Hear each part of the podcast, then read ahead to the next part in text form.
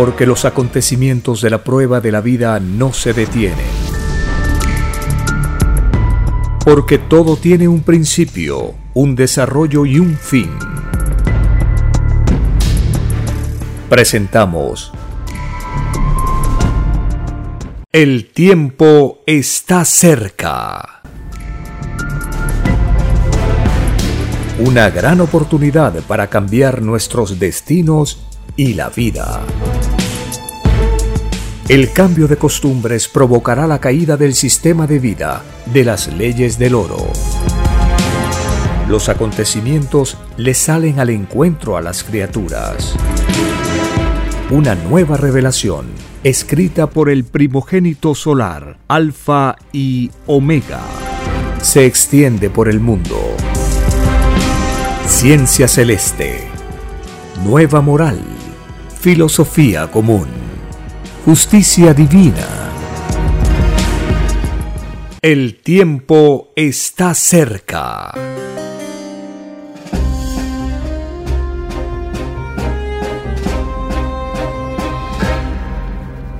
Agradeciendo al Divino Eterno, iniciamos una nueva edición de este programa para recordar las enseñanzas de las Sagradas Escrituras, los mandamientos, las parábolas y todos los avisos contenidos en ella, para saber que ya llegó la divina revelación y estamos en una etapa del juicio de Dios para este mundo.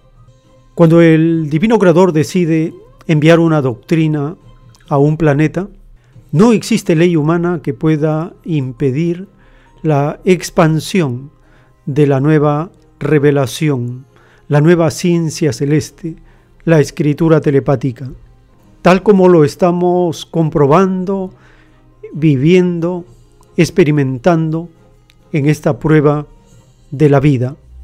Los seres humanos hemos tenido muchos siglos, miles de años de oportunidad para rectificar el rumbo de nuestros destinos y el juicio de Dios nos sorprende nuevamente en falta. No es la primera vez que ocurre, no será la última. Las experiencias en el universo no tienen límites y abarcan todas las filosofías que podemos concebir. La prueba de la vida es una filosofía, una de las infinitas que el Divino Padre pone a disposición de todos los espíritus pensantes que desean ir evolucionando, perfeccionándose en sus propias jerarquías espirituales. En el caso de la Tierra, estamos en la etapa conocida como el fin de los tiempos. Esta se caracteriza por una gran intensidad, el tiempo se acorta y nace una nueva moral. Esta nueva moral, con nuevas costumbres, da lugar a un nuevo mundo, el mundo que fue anunciado desde hace siglos como la tierra que emanará leche y miel, en el Apocalipsis se menciona como habrá cielo nuevo y tierra nueva. La divina revelación amplía esta explicación diciendo, todo nuevo significa sistema de vida nuevo, gobierno nuevo, hogares, casas nuevas, nuevo cuerpo físico, nueva mentalidad, nueva espiritualidad, todo nuevo. Cuando el divino creador renueva todas las cosas, no tienen límites, es por eso que la transformación del planeta lo abarca todo, no deja nada fuera, ni la materia ni el espíritu. Esto significa, dice la revelación, que por todas partes de la Tierra estallará la más grande revolución espiritual que podamos imaginar.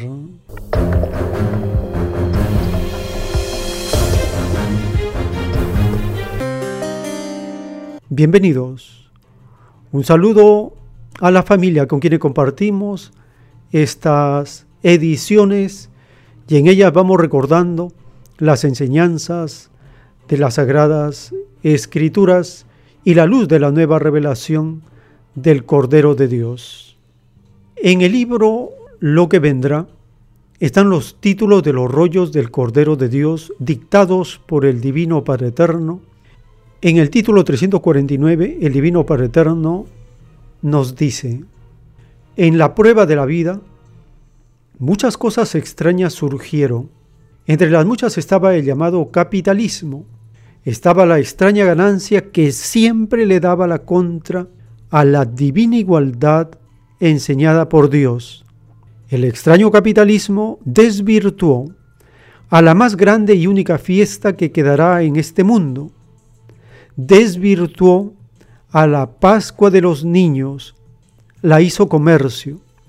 Esta extraña caída de los llamados capitalistas la pagan ellos molécula por molécula, segundo por segundo. La Pascua es fiesta permanente en el reino de los cielos, porque en el reino nadie envejece. Todos son eternos niños. La vejez la piden los que piden pruebas de vida. Los llamados capitalistas tendrán un divino juicio de parte de la Navidad del reino de los cielos. Toda fiesta habla delante de Dios en sus leyes de fiesta.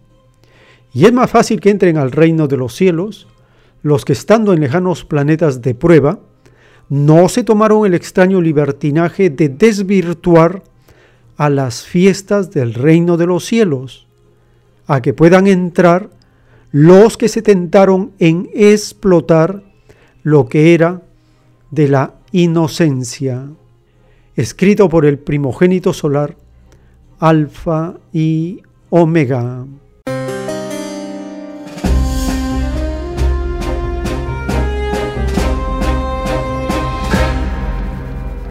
Iniciamos esta jornada informativa escuchando la voz del autor de la divina revelación. Él, respondiendo a las preguntas que le hacían hermanos y hermanas, decía que el ser humano, si hubiese sido más profundo en estudiar las cosas de Dios, habríamos tenido la posibilidad de eliminar el juicio. Tuvimos siglos de tiempo, pero más pudo el egoísmo que la luz. De que tuvimos tiempo, nadie podrá quejarse. Un hermano le pregunta si hay algo personal en el juicio a las religiones. Y el autor le dice que no hay nada personal. Hay una razón muy sencilla.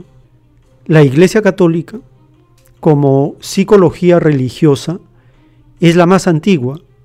Entonces, el Divino Padre, como es la más antigua, la primera que lanzó la primera piedra, la pone primera en el juicio que anuncia la revelación.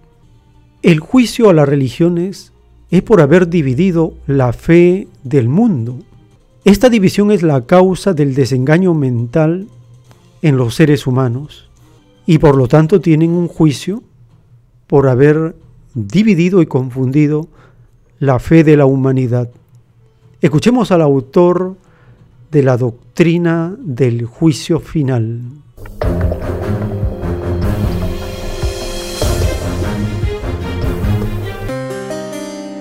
El hombre, dice el Padre, tuvo oportunidad, si hubiese sido más profundo en lo de él, de eliminar el juicio.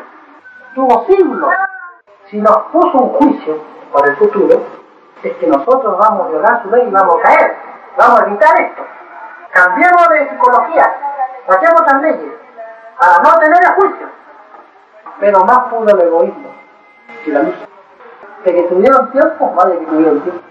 Este, hasta ahora yo venía escuchando de que cada ejemplo que nos pone de equivocación de la religión siempre lo mete los sacerdotes de la iglesia cristiana, ¿no? Sí. ¿Y ¿Por qué? Eh, ¿Hay algo personal contra ellos? ¿O No. es que las otras religiones están de acuerdo a lo que ser? No, aquí no hay nada personal. Hay una cosa muy sencilla. La iglesia católica, como psicología religiosa, es la más antigua. Entonces el padre, como es la más antigua, la primera que lanzó la primera piedra de división, la pone primero en la religión. Las demás también tienen influencia religiosa, pero son más recientes, son últimas.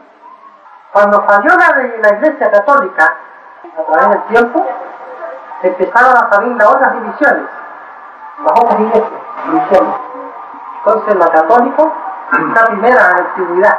eh, perdón, es decir, la primera, de acuerdo al Nuevo Testamento, ¿no? Sí, pero anteriormente creo que tenían las sinagogas y otras cosas, sí, ¿no? se está complementando, pero es la antigua. Claro, y es lógico, tiene que servir como ejemplo para...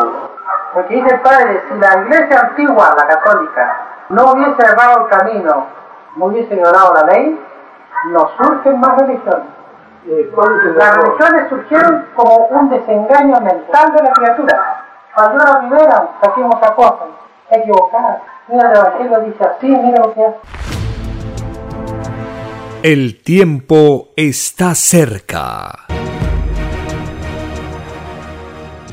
En un párrafo de los rollos telepáticos del Cordero de Dios, dice, para evitarle cosas desagradables a la criatura humana, es que se dijo y se escribió, conócete a ti mismo, porque fue la propia criatura en prueba de vida la que se saturó en su propia aurea al hacer en la vida tal o cual cosa, y todo lo que se hizo en el llamado capitalismo, absolutamente todo, estaba desvirtuado. Por lo tanto, las aureas de los llamados occidentales son aureas desvirtuadas. La única esperanza que quedaba era la de abandonar el sistema de vida capitalista. Es por esto es que fue escrito, Maestro, ¿qué debo hacer para salvarme? Deja tus cosas y lo que más quieres y sígueme. Esto equivale a decir, si tu sistema de vida está corrompido, déjalo. El término sígueme quería decir que en donde hubiesen leyes sanas, allí estaba la divina moral de Cristo. Cada cual tenía la obligación moral en la prueba de la vida de buscarse un ambiente sano para no dividir lo bueno. En el llamado mundo occidental estaba lo peor del género humano, porque tenían la influencia del oro, y en donde hay influencia de ambición, surge en forma instantánea la pudrición moral. El propio mundo es testigo de la triste caída de la bestia. Millones de seres humanos presencian la decadencia de los que se hicieron llamar en forma indebida los reyes de la creación. La propia experiencia demuestra todo lo contrario. Ellos fueron reyes de su propia pudrición moral.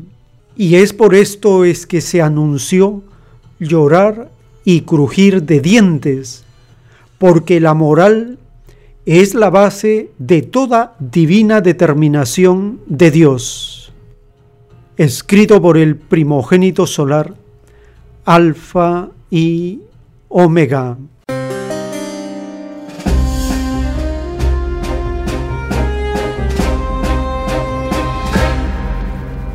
Y en el libro Lo que vendrá están los títulos de los rollos del Cordero de Dios.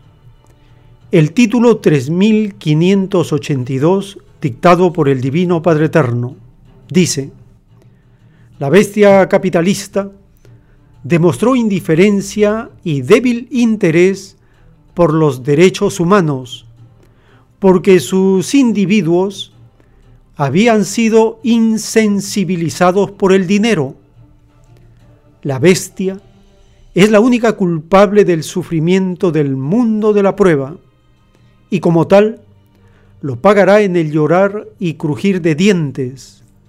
Es más fácil que entren al reino de los cielos los que en la prueba de la vida huyeron de la bestia capitalista. Esto había sido expresado en la divina conversación que sostuvieron Cristo y un ciudadano de la antigüedad. Maestro, ¿qué debo hacer para salvarme? Deja lo que más quieres y sígueme. Lo que equivalía a decir, deja tu sistema de vida si éste está corrompido. El divino término sígueme significaba vive nuevos acontecimientos en el nuevo destino elegido, escrito por el primogénito solar, Alfa y Omega.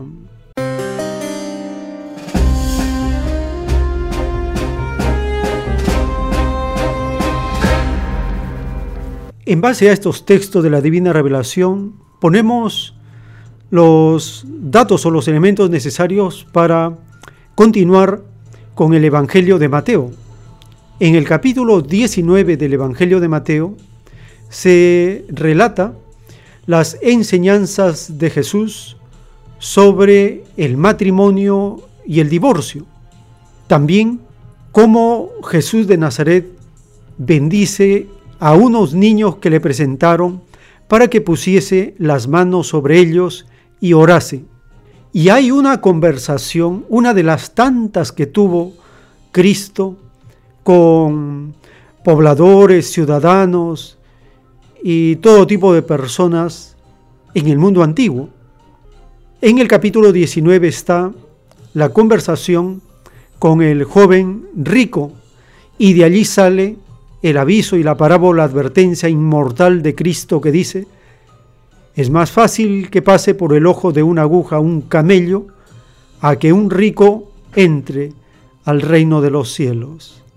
Escuchemos el capítulo 19 del Evangelio de Mateo.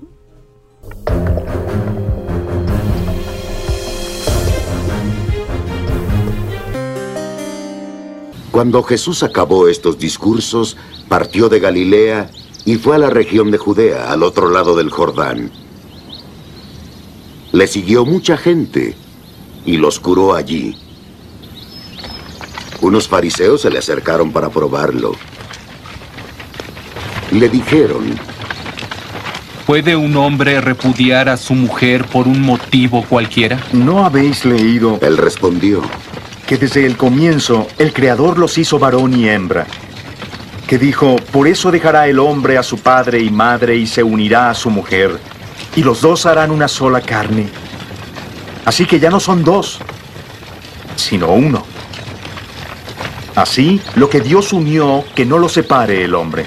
Entonces, preguntaron, ¿por qué Moisés prescribió que el hombre diera a su esposa acta de divorcio cuando la repudiara? Jesús respondió, Moisés permitió repudiar a vuestras mujeres por la dureza de vuestros corazones, mas no fue así al principio.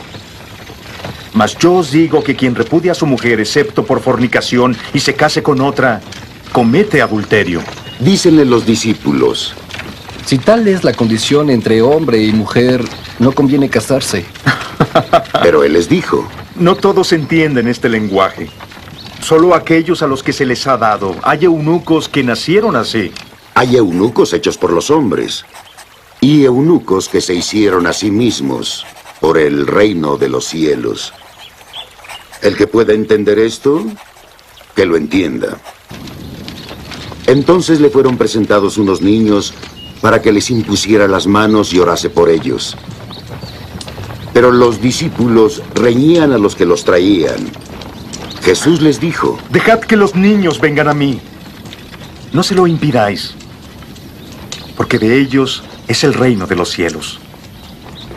Y después de imponerles las manos, Jesús se fue de ahí.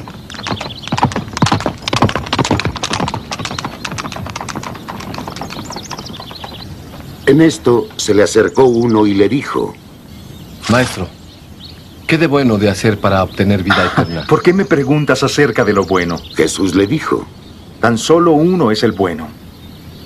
¿Quieres entrar en la vida? Guarda los mandamientos.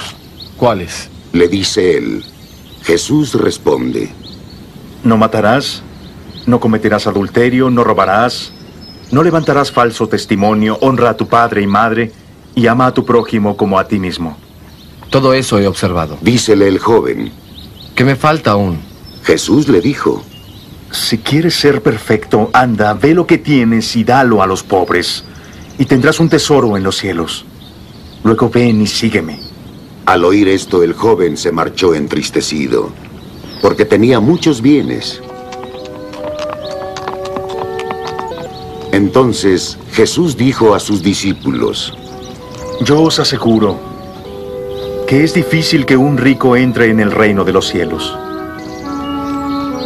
Y os repito, es más fácil que un camello entre por el ojo de una aguja a que un rico entre en el reino de Dios. Al oír esto, los discípulos se asombraron de gran manera y le dijeron, ¿Quién pues podrá salvarse? Jesús mirándolos dijo, Para el hombre, eso es imposible. Mas para Dios, todo es posible. Entonces Pedro le dijo, Hemos dejado todo para seguirte. ¿Qué recibiremos, pues? Jesús les dijo, Yo os aseguro, en la regeneración cuando el Hijo del Hombre se siente en su trono de gloria, vosotros que me habéis seguido, también estaréis en doce tronos, juzgando a las doce tribus de Israel. Y todo aquel que haya dejado casas, hermanos, hermanas, o padre, o madre, o hijos, o hacienda en mi nombre, ese recibirá el ciento por uno y heredará la vida eterna. Pero muchos que son primeros serán los últimos, y muchos que son últimos serán primeros. El tiempo está cerca.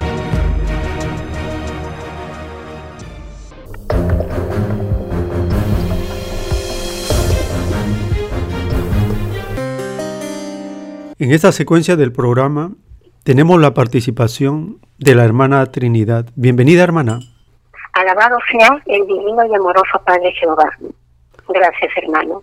La llegada del Hijo de Dios a la tierra tiene por finalidad traer el mensaje de salvación para todos los hombres, porque la Navidad en el reino de los cielos es perpetua. La auténtica Navidad de Jesús de Nazaret es desvirtuada al darle un contenido materialista, transmitiendo la imagen de un Cristo comercial, porque la Navidad en el reino de los cielos es perpetua, porque en el reino de los cielos se vive con la alegría de un niño, teniendo al Padre Eterno como un niño. La alegría de un niño puede ser cultivada por los hombres al conocer un extraño sistema de vida que nadie pidió en el reino de los cielos, desvirtuando el sentido de la auténtica Navidad, porque la espiritualidad, dice el Divino Padre, fue materializada. Y en todos los hogares donde se celebran esta extraña Navidad comercial en nombre de Cristo, son cómplices del asesinato de millones de los mal llamados animales, nuestros hermanitos menores, que son sacrificados y consumidos con el dolor y el sufrimiento de haber sido descuartizados. Y todo esto es observado desde el reino de los cielos y provocan el llanto de los ángeles del reino. Ahora, por la revelación del Cordero de Dios, tenemos conocimiento que Jesús el Cristo está nuevamente reencarnado entre nosotros. Él nació el 26 de noviembre del año 1931, trayendo con él el mensaje del Divino Padre Jehová, en el cual se expresa el juicio final, para poner fin a las extrañas costumbres, siendo una de ellas la extraña celebración de la llamada Navidad comercial. El autor de los rollos del Cordero de Dios, que es el mismo Jesús de Nazaret, estando en Perú, un hermano de apellido Pigman me comentó que un día lo invitó a almorzar a un restaurante al hermanito y le dijo el hermano, y mi hermano Pigman, ver esta escena en la dimensión espiritual y lo que vio fue que los comensales que se servían los alimentos en base a carnes no tenían la forma humana, sino que eran fieras sentadas devorando carnes. El Divino Padre Jehová nos enseña en la ciencia celeste que en el nuevo mundo se cultivará una alimentación vegetariana y también nos dice que en el momento en que Cristo realice la resurrección de la carne a los adultos, a cuerpos de niños de 12 años, los querubines de la resurrección no querrán ingresar a esos cuerpos para ser resucitados porque fueron alimentados con carne.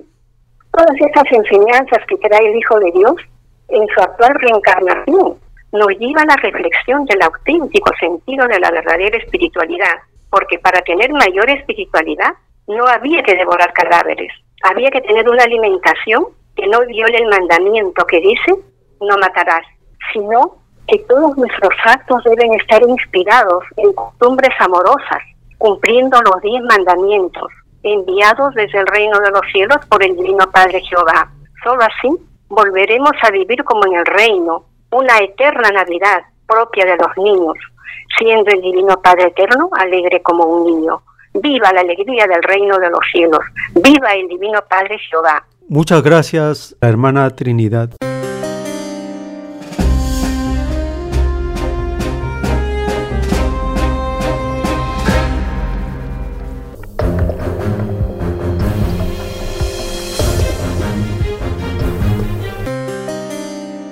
En esta secuencia del programa tenemos la participación de la hermana Judith de Colombia. Bienvenida, hermana. Bendito y alabado sea nuestro Divino Padre Jehová. Muchas gracias, hermano. Un saludo para todos los hermanos del rebaño del planeta de prueba llamado Tierra y en especial para los hermanos del Perú. El mundo en esta fecha menciona la llamada Navidad. Al estudiar la revelación, nosotros tenemos otra idea, otros conocimientos. ¿Podría expresar, hermana, una reflexión con motivo de esta fecha? Sí, hermano. El Divino Padre Jehová en los rollos sagrados del Cordero nos explica que en la Navidad es la Pascua de los niños, donde se celebra el nacimiento del gran Dios solar o de la Trinidad solar, que es el Hijo primogénito solar Cristo. Entonces era una celebración para toda la humanidad, pero en especial para los niños, donde se produce la alegría para toda la humanidad y donde los niños deben celebrar su este acontecimiento tan maravilloso. Hermana, sabemos que el Hijo de Dios pidió al Divino Padre venir a este planeta para enseñarnos una nueva forma de vivir. Es el acontecimiento más grande de la historia de la Tierra. ¿Cómo nosotros en este tiempo debemos tener ese mm, sentir de agradecimiento y de práctica de su doctrina?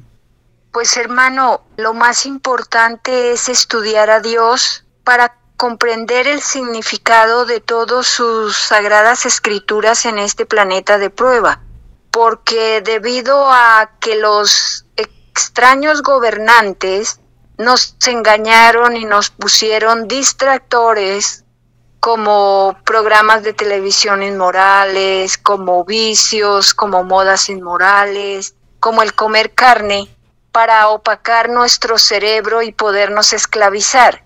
Entonces, la importancia de estudiar a Dios es maravillosa porque Él nos va enseñando y nos va explicando cómo fuimos esclavizados mentalmente.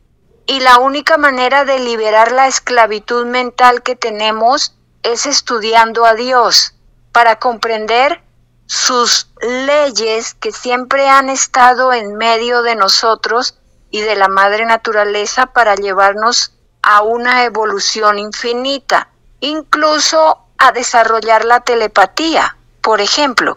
Así es, hermana. Por la revelación sabemos el destino que tenía este planeta con la llegada del Hijo de Dios hace dos mil años. Tenemos un atraso de 20 siglos en el plano moral y espiritual. Es una buena ocasión, cerrando este año y preparándonos para el año 2022. Le reconocemos el trabajo fructífero del rebaño de Colombia en la difusión de la doctrina del Cordero de Dios. Reciban, hermanos, hermanas, nuestro fraternal saludo desde el rebaño de Perú.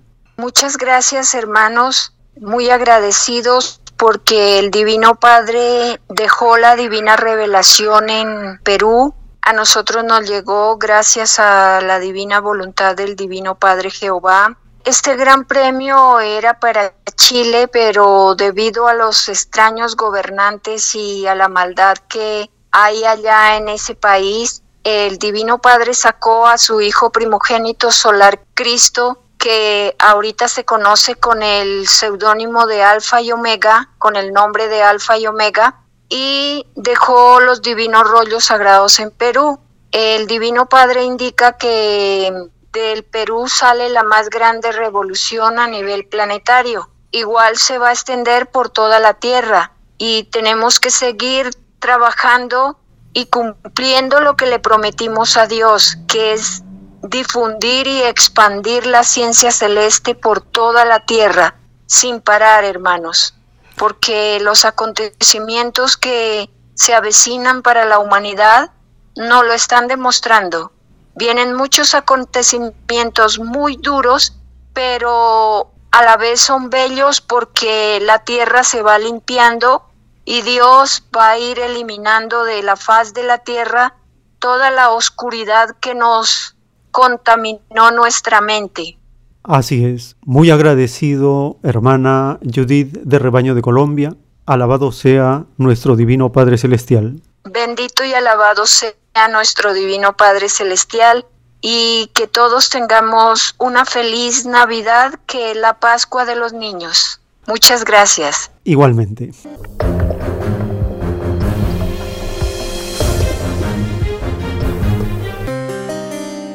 En esta secuencia del programa tenemos la participación del hermano Pedro Paz de ICA. Bienvenido, hermano. Buenos días. Quería hacer un llamado a los oyentes de Radio Cielo de este tema interesante que es necesario que nuestro pueblo conozca porque a través de los medios oh, masivos de manipulación, los negociantes del capitalismo explotador inducen, seducen, ilusionan y manipulan al pueblo en estas festividades, tanto de la llamada Navidad como el Año Nuevo, a comprar regalos y a matar a estos nuestros hermanos que despotamente llaman animales y hacen el negociado del año, la venta que signifique el asesinato masivo de pavos, lechones, gallinas, pollos, cabritos, pescados aumenta de manera exponencial en esta época, siendo que la Navidad tiene otro significado. La Navidad implica el saber que en esta época que celebran desde hace más de dos mil años, nació pues el Hijo de Dios en este mundo, que es el primer y más grande revolucionario que se haya conocido y que vino con una doctrina, con un conocimiento, con una sabiduría revolucionaria, a traernos justicia, igualdad y a libertarnos de la opresión de aquella época y de ahora, de esta nueva fase neoliberal del capitalismo salvaje. Y para eso hay sustento en las sagradas escrituras. Por ejemplo, tenemos en el libro del Éxodo, capítulo 20, 13, ese sexto mandamiento bien conocido que dice no mates.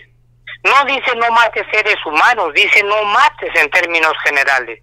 Incluye pues a los malamente llamados animales. Ahora, muchas personas creen que el hombre es diferente del animal. Y no es esa la condición eh, por la que estamos aquí en este mundo. Dios nos ha dado igualdad de condiciones al hombre y al malamente llamado animal. En el libro de Eclesiastés, capítulo 3, versos 18 al 21, dice la cita lo siguiente, también pensé lo siguiente acerca del destino del hombre. Dios les hace ver claramente que no son más que animales. De hecho, el destino del hombre y el del animal es el mismo. Muere uno y el otro también. Los dos tienen la misma alma. La superioridad del hombre sobre el animal es nula.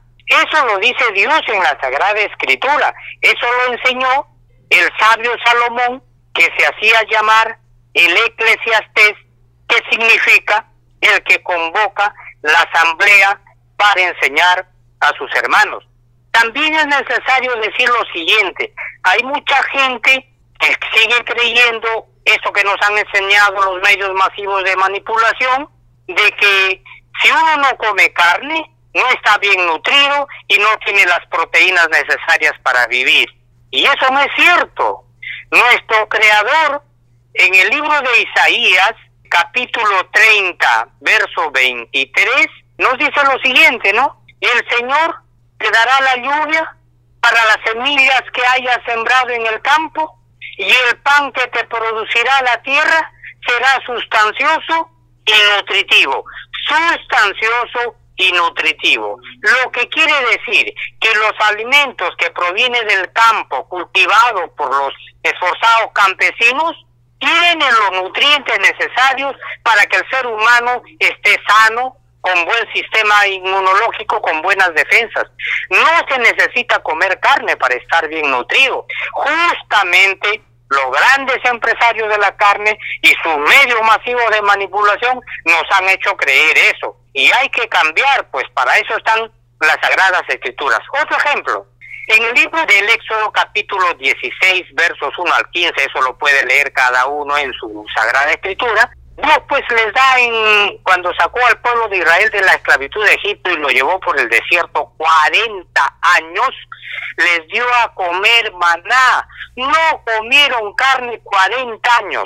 Se murieron, se gastaron sus zapatos, su ropa, nada. Y finalmente en el libro del Éxodo también en el capítulo 3, versos 7 al 8, Dios eh, que envía a su hijo el liberador Moisés, les dice al pueblo que los iba a sacar de la esclavitud y los iba a llevar a una tierra que emana leche y miel, es decir, todo natural.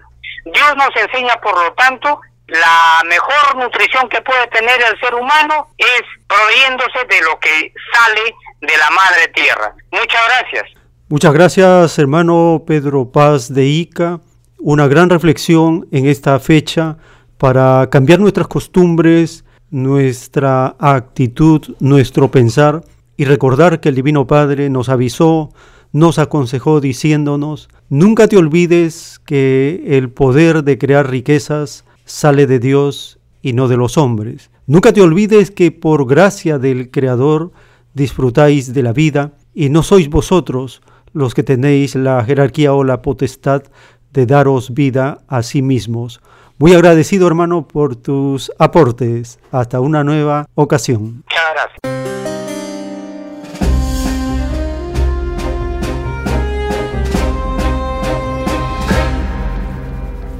En un párrafo de los rollos telepáticos del Cordero de Dios está escrito, de todas las filosofías que se dieron los hombres en este mundo, Solo el comunismo salido de los sufridos del capitalismo es la que más se acerca al comunismo celestial del reino de los cielos, porque la más mínima semejanza con lo del reino es premiado por el Padre Jehová.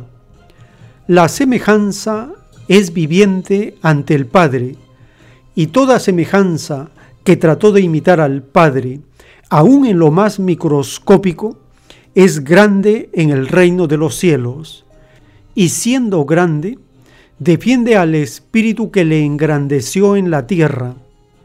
De verdad os digo que quien no engrandeció sus propias virtudes, no entrará al reino de los cielos, porque sus virtudes le acusarán delante del Padre. Nadie pidió desvirtuar a nadie, ni desvirtuarse a sí mismo. Todo el que pensó según el dinero, desvirtuó sus virtudes, porque el dinero no es del reino de los cielos. Si el dinero fuese del reino, no existiría la felicidad celestial del mismo.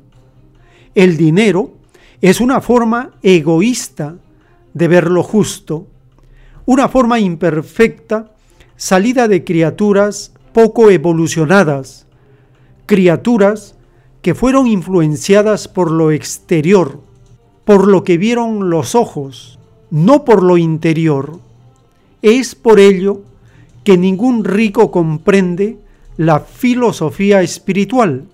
es la lucha de ellos.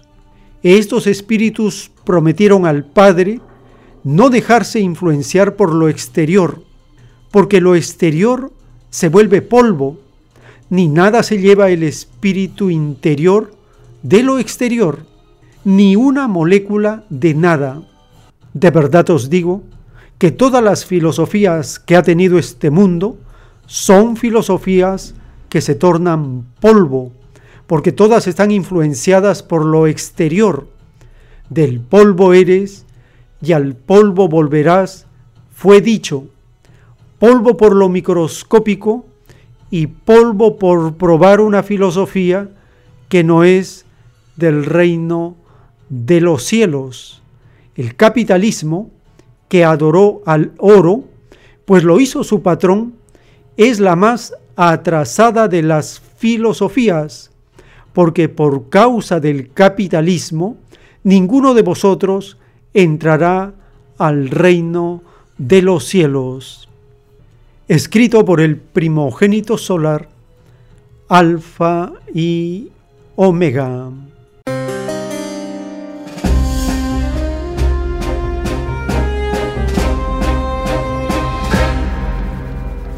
Para conocer algunos detalles de este extraño fenómeno del dinero que menciona la divina revelación, el portal Rebelión, en su sección Novedad Editorial, publica un artículo titulado Las entrañas de la bestia, la fábrica de dinero en el capitalismo desquiciado.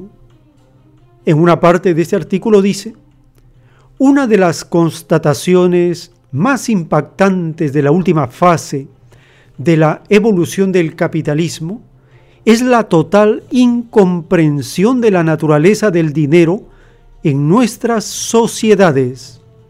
Esta contundente afirmación de la economista Anne Petitfort expresa de forma fehaciente la ignorancia generalizada por parte de la población de todos los espectros sustanciales relacionados con el elemento material esencial de la subsistencia cotidiana. No entendemos el mundo en el que vivimos. Un velo de ocultación, tejido por las toneladas de propaganda de los llamados espadachines a sueldo del capital, cae sobre el llamado objeto por excelencia de la vida social bajo la égida de la mercancía. Este tabú no es casual, sino que sirve a la función de impedir a toda costa la comprensión del hecho más relevante de la acerba situación actual de la sociedad humana, nunca antes en la historia ha sido mayor la brecha entre la capacidad potencial de producir bienes y servicios para proporcionar un nivel de vida digno a todos los seres humanos con tecnología y recursos sostenibles ecológicamente y por otro lado las deplorables condiciones de vida de una gran parte de la población mundial en un contexto de destrucción acelerada del entorno natural. Tan extraordinaria paradoja es la que fundamenta la pregunta esencial que trata de responder el presente libro. ¿Qué papel tiene el modo de producción y de circulación de dinero en la trayectoria degenerativa y en la condición crecientemente depredadora del capitalismo desquiciado?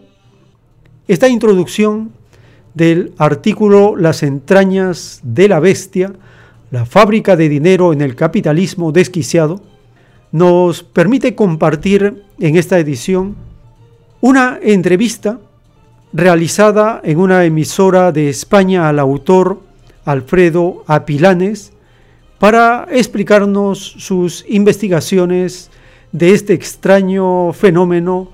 Nos hablará de la fábrica de dinero en el capitalismo desquiciado.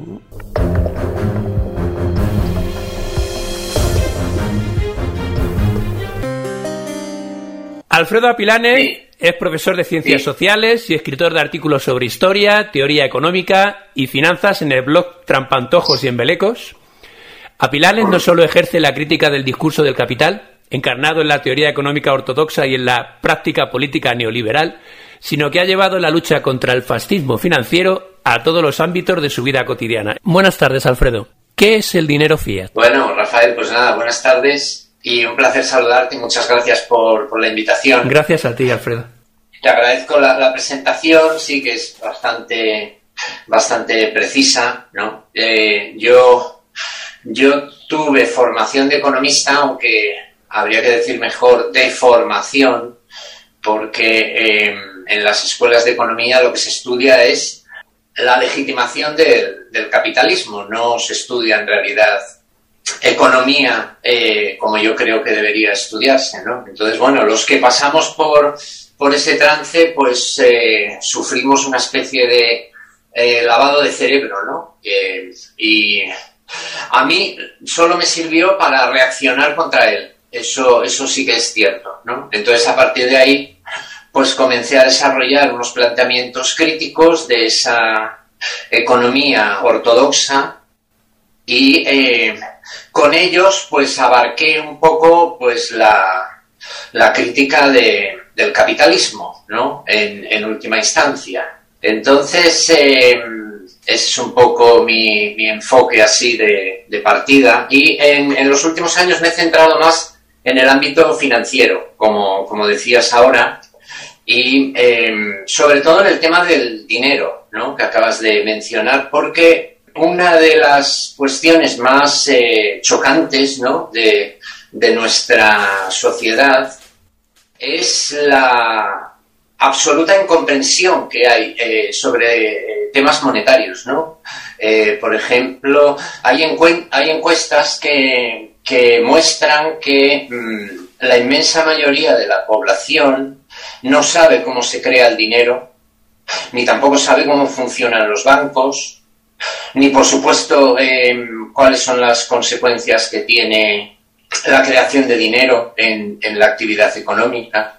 Mm, resulta eh, muy impactante que y también muy ilustrativo ¿no? de, de nuestra alienación como, como sociedad, ¿no? que el, el elemento más importante de, de, nuestra sociedad, por desgracia quizás, pero en realidad es el más importante, ¿no? que es el dinero, pues sea completamente desconocido por, por la inmensa mayoría de la población. A partir de este tipo de planteamientos yo, yo he desarrollado una investigación que bueno, está a punto de culminar en la publicación de un libro en las próximas semanas, que se centra un poco en la influencia que tiene en la fábrica de dinero, que denomino yo, en em, la realidad cotidiana y en la evolución también de, la economía capitalista en, las últimas décadas. ¿Tu, próximo libro hablaría, hablaría de todo esto? Exacto, sí. Mi próximo libro hablaría un poco pues de em, de cómo se relaciona eh, la evolución de, como digo, lo que llamo la fábrica de dinero, que bueno, son los bancos, eh, principalmente los bancos privados, los bancos comerciales, pero también la banca central. Entre ambos hay una, hay una estrecha interrelación, como, como sabemos. Pues, em, ¿cómo se relacionaría esta fábrica de dinero con bueno, la evolución del capitalismo, es decir, la enorme influencia que tiene el, elemento financiero monetario en eh, la evolución del capitalismo en las últimas décadas, ¿no? Porque yo lo que sostengo en el, en el texto, en el, en el, libro, es que la fábrica de dinero, es decir, eh, la banca privada y central, han sido los principales, digamos, puntales del sostenimiento a duras penas, eso sí, eh, de, la rentabilidad del capital, es decir, de, del sistema capitalista en las últimas décadas. Eh, incluso podríamos hablar de medio siglo, ¿no? Desde principios de los años 70, que, como todos sabemos, se inició una crisis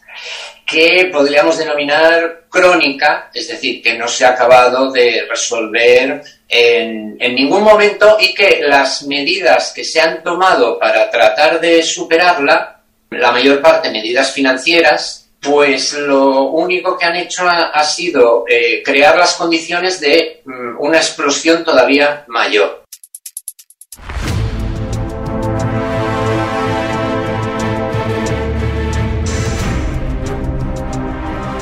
El tiempo está cerca.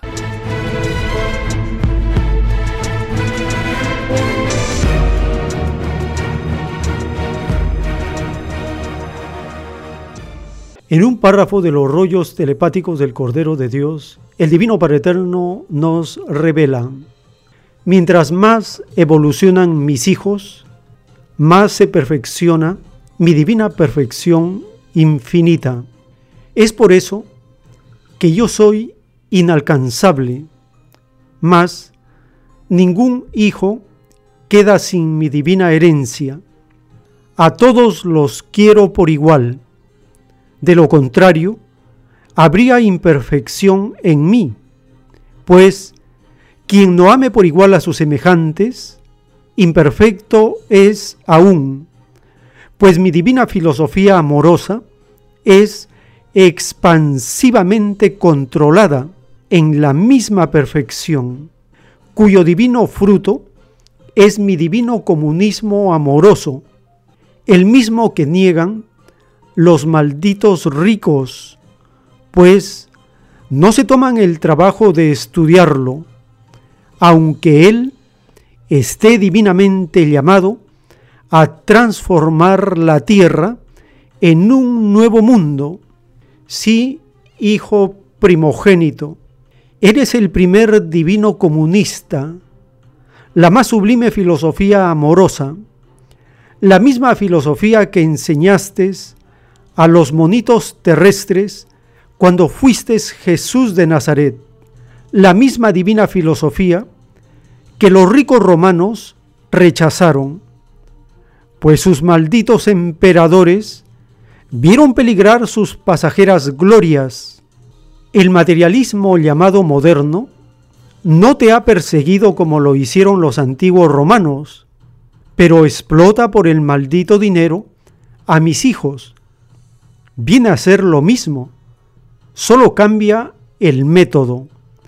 Más aún, el materialismo del dinero es más ilustrado que el pueblo romano del pasado y por lo tanto más culpable es, pues mientras más ilustrado se es, mayor es la responsabilidad del Espíritu ante mí, más severa es mi divina justicia. Sí, Hijo Divino, Así es y así será por los siglos de los siglos. Conversaciones telepáticas del Divino Padre Eterno con el primogénito solar Alfa y Omega.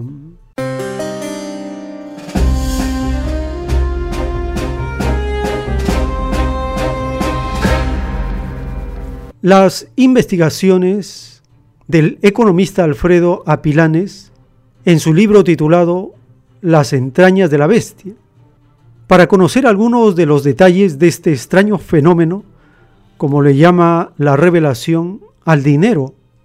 En esta segunda parte, el economista Alfredo Apilanes nos explicará cómo la crisis del 2008 es una crisis de la deuda que arranca desde 1971 cuando Nixon desvinculó el patrón oro y impuso por las armas y el Pentágono al dólar.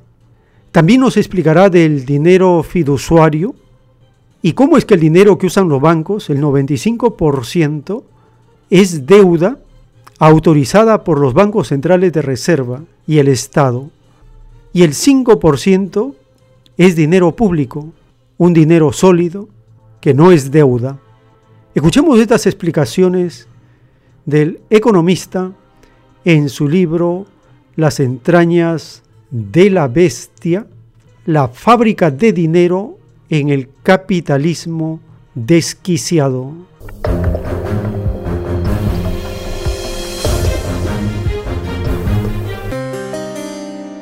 ejemplo de la crisis de 2008, pues es paradigmático, ¿no? Cómo toda la financiarización eh, previa, ¿no? De las burbujas inmobiliarias y la hipertrofia del casino global, pues acabó provocando una explosión, vamos, sin precedentes, ¿no? De todo el sistema financiero global, ¿no? Entonces, bueno, muy resumidamente mi tesis principal es esta, ¿no? Que la infraestructura de la fábrica de dinero que se ha ido construyendo a lo largo de la historia del capitalismo y la propia esencia del dinero han sido los, los pilares fundamentales del sostenimiento del, del capitalismo, ¿no? Pero agravando agravando, digamos, sus, sus males, ¿no? Principalmente la deuda, la deuda, así, un poco para, para eh, entendernos, ¿no? La deuda es como el síntoma de la degradación del capital, ¿no? En esencia es un poco lo que yo eh, trato de desarrollar, ¿no? Aunque hay eh, muchas otras cuestiones más complejas, ¿no? Para contestarla acerca del dinero fiat. Y es que es eh, bastante sencillo en principio, ¿no? Porque actualmente todo el dinero es inmaterial, es decir, no tiene respaldo eh, material de ninguna clase. Eso eh, se terminó con el fin del sistema de Bretton Woods en una fecha muy famosa que algunos dicen que es el, como el día más importante de la historia financiera eh, moderna cuando eh, el presidente de Estados Unidos, eh, Nixon, rompió definitivamente la convertibilidad del dólar con el oro, que hasta entonces había sido un poco, digamos, el amortiguador de los intercambios comerciales y de los mercados de divisas a, nivel mundial. Entonces, en ese momento se rompe cualquier ligazón o cualquier eh, relación eh, entre el dinero y mm, un sustrato material, ¿no? Y el dinero pasa a ser dinero fiduciario. Fiduciario quiere decir que se basa en la fe de los usuarios. Es decir, que a nosotros nos dan un billete de 20 euros y con ese billete de 20 euros podemos hacer cualquier tipo de transacción, intercambio, pago, etcétera, ¿no? Eh, porque tenemos confianza en que sirve de, equivalente para, cualquier tipo de, operación eh, financiera. Sin embargo, si no tuviéramos confianza, como a veces ocurre, por ejemplo, ahora en Argentina, que tienen una inflación de dos dígitos, pues eh, huyen al dólar los argentinos porque no tienen confianza en el valor de su, de su moneda, ¿no? Porque es algo completamente dependiente de la confianza de los usuarios, ¿no? Y dentro, dentro de este dinero fiduciario hay dos tipos de dinero. Por un lado está el, dinero deuda que crea la banca privada, la banca comercial, que representa aproximadamente el 95% del dinero circulante, es decir, aproximadamente el 95% del dinero circulante eh, son anotaciones electrónicas creadas por los bancos privados, ¿no? Eh, como reflejo de transacciones o de operaciones monetarias, pero no, no eh, existe como tal, más que en, en los registros electrónicos de, de la banca privada. Y siempre se genera como deuda. Esto es muy importante porque significa que eh, acarrea un interés. Siempre acarrea un interés, el dinero creado por la banca. Y es dinero, digamos que en principio, en principio, no tendría ningún valor, salvo que fuera reconocido por el Banco Central como dinero de curso legal. Entonces, esa es la situación. El dinero de la banca, la deuda creada por la banca, en principio equivale prácticamente al dinero del Banco Central, a los billetes y monedas, ¿no? para entendernos, gracias a una operación, digamos, política, ¿no? Eh, de refrendo de ese dinero deuda por parte del Banco Central y por parte de los estados. Por eso el dinero bancario privado tiene prácticamente para cualquier persona que le preguntáramos, ¿no? tendría exactamente el mismo valor y la misma seguridad y, vamos, la misma estabilidad que el dinero en efectivo, el dinero de curso legal, ¿no? Pero no es así, eso es por, digamos, una decisión política, ¿no? Porque antiguamente no era así, antiguamente cuando los bancos quebraban, eso no era así. Eh, las imágenes que todos hemos visto de colas, depositarios desesperados, ¿no? En momentos de crisis o de pánicos financieros, ansiosos por recuperar su dinero, ¿no? Como ocurrió, por ejemplo, en el corralito argentino y en, bueno, la crisis del 29 en, en Estados Unidos, ¿no? Pues ahí el problema era este precisamente, que el dinero bancario privado no tenía total respaldo por parte del Banco Central, ¿no? Pero bueno, este sería, como digo, el, 95% del dinero y el otro 5% aproximadamente, redondeando, es el dinero fuerte, eh, digamos el dinero público, el dinero que no es deuda. El tiempo está cerca.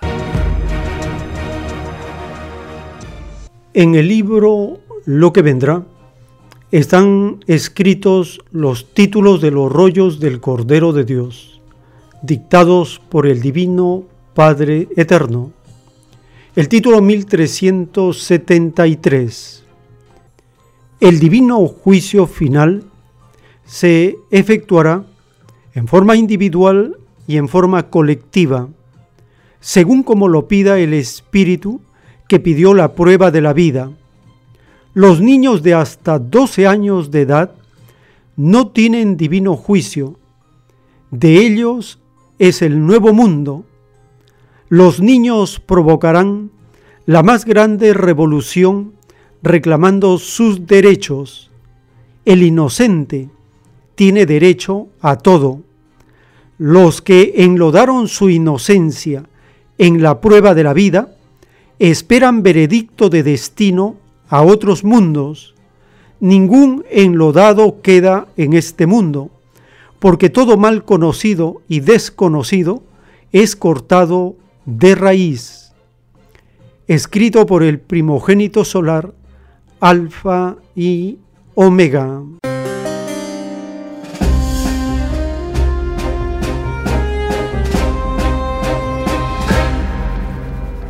Dice el Divino Creador que los niños provocarán la más grande revolución reclamando sus derechos.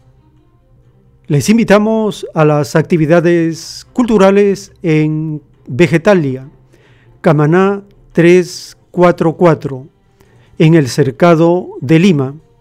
A partir de las 3 de la tarde, conversatorio con los asistentes para intercambiar materiales de difusión, volantes, folletos, el calendario del 2022, la bandera del milenio de paz.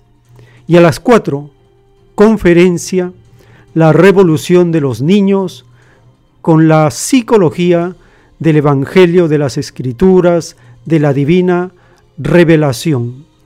El ingreso para estas actividades es completamente libre están invitados a esta actividad, la última del año 2021, domingo 26 de diciembre de 2021, a actividad cultural en Vegetalia, en el Girón Camaná 344, en el Cercado de Lima.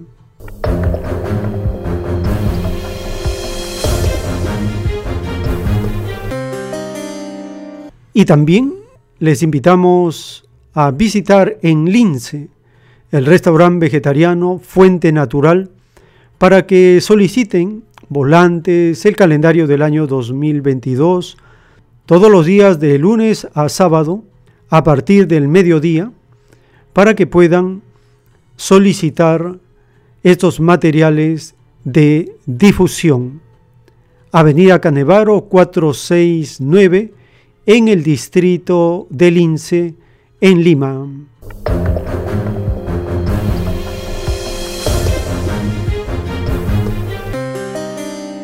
Por la gracia del Divino Padre Eterno, estamos llegando a los minutos finales de esta hora.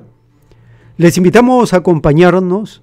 Tenemos más audio, más información para compartir en esta edición especial de fin de año compartiendo los capítulos del Evangelio, la lectura de los párrafos y los títulos de la ciencia celeste y compartiendo los proyectos y las actividades culturales para terminar un año, un año de difusión colectiva, planetaria, un año intenso, y este se ve reflejado en la manifestación viviente de los elementos de la naturaleza. Así está escrito y así se está viviendo, así se está cumpliendo. Por la gracia del Divino Padre, en unos momentos continuaremos.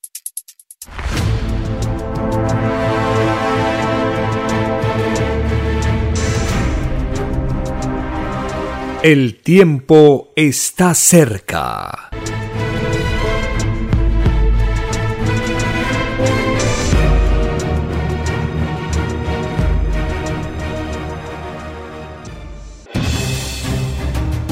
El tiempo ha llegado. Hay momentos cuando el pueblo entra en un estado de soberanía y esto ocurre cuando el creador de la vida ordena cambiarlo todo. Por mandato divino, está escrito en la doctrina Alfa y Omega que deben constituirse congresos de obreros y obreras en todas las naciones. Cristo dijo en Lucas 12, verso 32, no temáis, pequeño rebaño, porque a vuestro Padre le ha placido daros el reino. Envíe sus aportes en texto y audio al 934-407-166 o solicite más información al 934-407-166. Solo una unidad común con nueva moral dará paz al mundo. Por orden de Dios Padre, el mundo será dirigido por los trabajadores.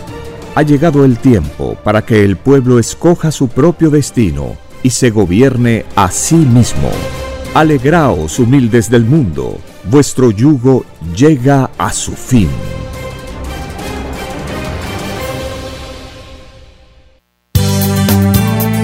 Es Radio Cielo, una nueva era de la radio en el Perú. Es Radio Cielo, el mejor anhelo de tu vida. Es Radio Cielo, sembrando amor y conciencia. Es Radio Cielo.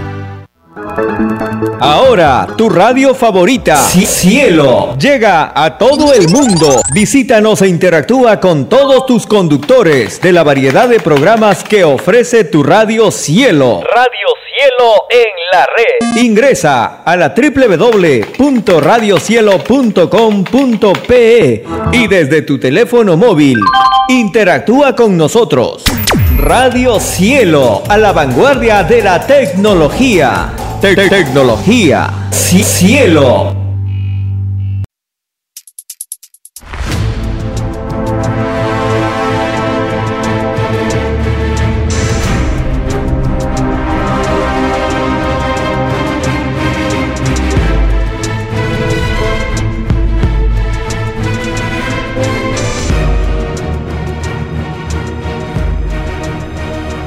Porque los acontecimientos de la prueba de la vida no se detienen. Porque todo tiene un principio, un desarrollo y un fin. Estamos compartiendo. El tiempo está cerca. Una gran oportunidad para cambiar nuestros destinos y la vida. El cambio de costumbres provocará la caída del sistema de vida, de las leyes del oro. Los acontecimientos le salen al encuentro a las criaturas. Una nueva revelación, escrita por el primogénito solar, Alfa y Omega, se extiende por el mundo. Ciencia celeste, nueva moral, Filosofía común. Justicia divina. El tiempo está cerca.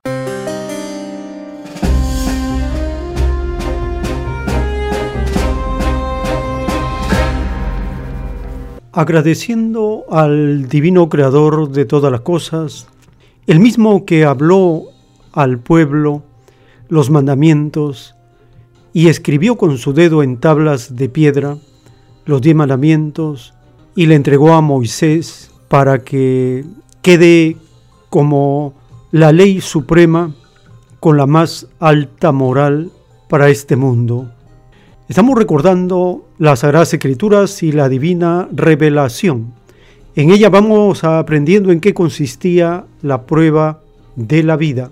Cuando escuchamos al autor de la ciencia celeste en los cassettes que él permitió que se le grabaran cuando estaba en Lima allá por los años de 1975-1978, respondiendo a las preguntas de los asistentes, explicaba que las religiones surgieron como un desengaño mental de la criatura. Y habla también de los arrepentidos de última hora, de aquellos que tratan de enmendar los errores del pasado, pero son de última hora por las revelaciones que el mundo está conociendo. Menciona también las cartas de Fátima y cómo la extraña secta vaticana tiene la costumbre de ocultar las revelaciones y de prohibir el estudio, la lectura de las Sagradas Escrituras durante siglos. Explica que el juicio de Dios corresponde a las eras que cada uno ha vivido. Los del antiguo tienen juicio del mundo antiguo, los contemporáneos juicio de contemporáneos. Escuchemos al autor de la Divina Revelación respondiendo a las preguntas que le hacían los hermanos, las hermanas en sus disertaciones en Lima.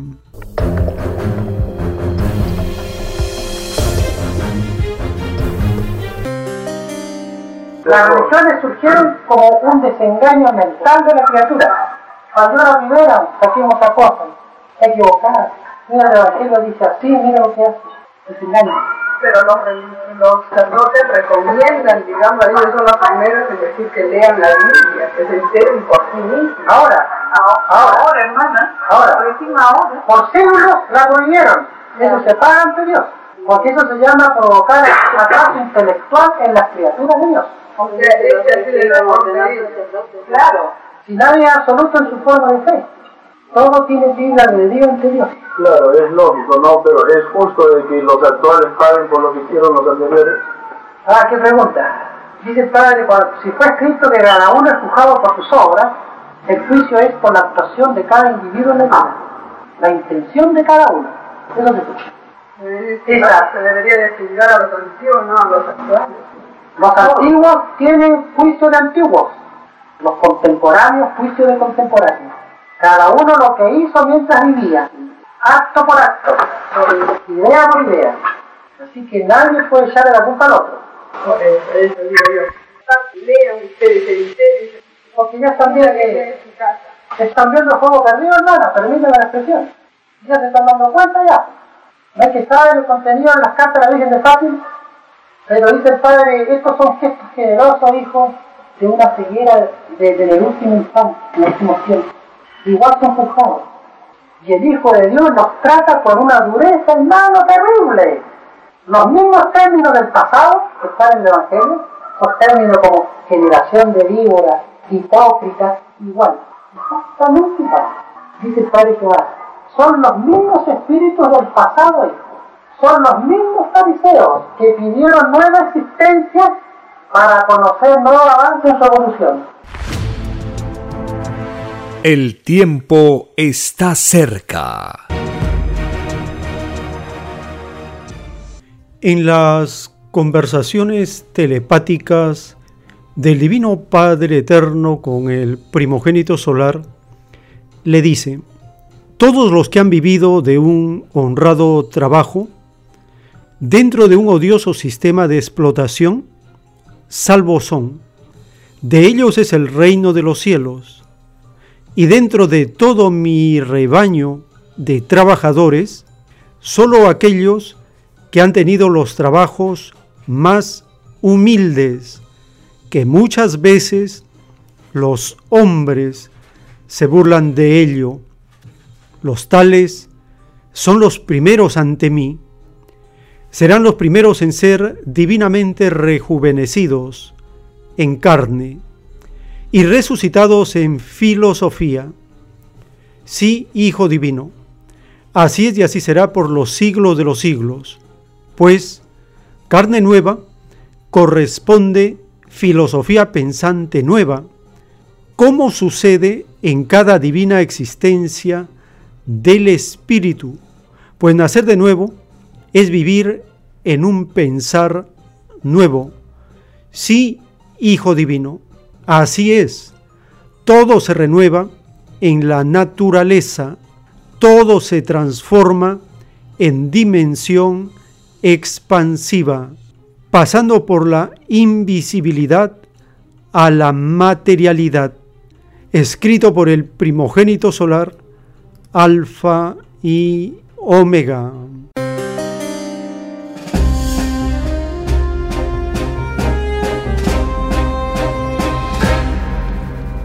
En otro párrafo de los rollos telepáticos, el Divino Padre Eterno nos dice, lo que todos visteis en el reino fue la divina igualdad en el vivir celestial, la misma igualdad que os enseña el Padre en sus escrituras.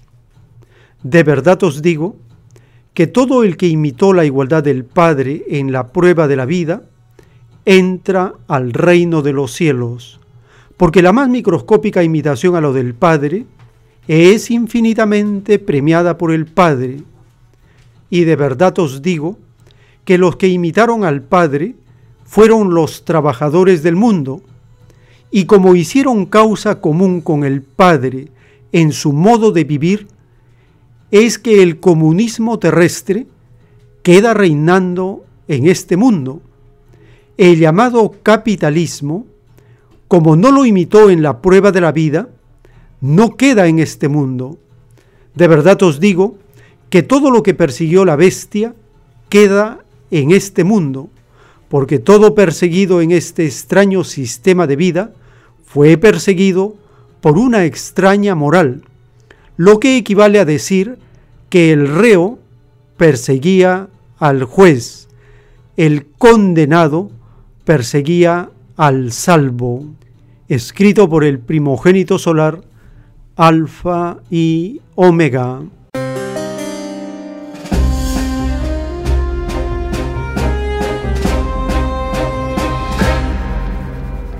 El cuarto mandamiento ordena, seis días trabajarás y el séptimo descansarás. El te ganarás el pan con el sudor de la frente es un mandato que da derecho a los trabajadores para gobernarse a sí mismos. Las enseñanzas de las escrituras y los párrafos de la revelación que nos recuerdan el derecho de los trabajadores nos permite comprender mejor el capítulo 20 del Evangelio de Mateo. En este capítulo Cristo expresa la parábola de los obreros de la viña. También anuncia su muerte. Se relata la petición de los apóstoles Santiago y Juan. Y hay otra señal, delante de la multitud que seguía a Cristo, dos ciegos reciben la vista. Escuchemos el capítulo 20 del Evangelio de Mateo.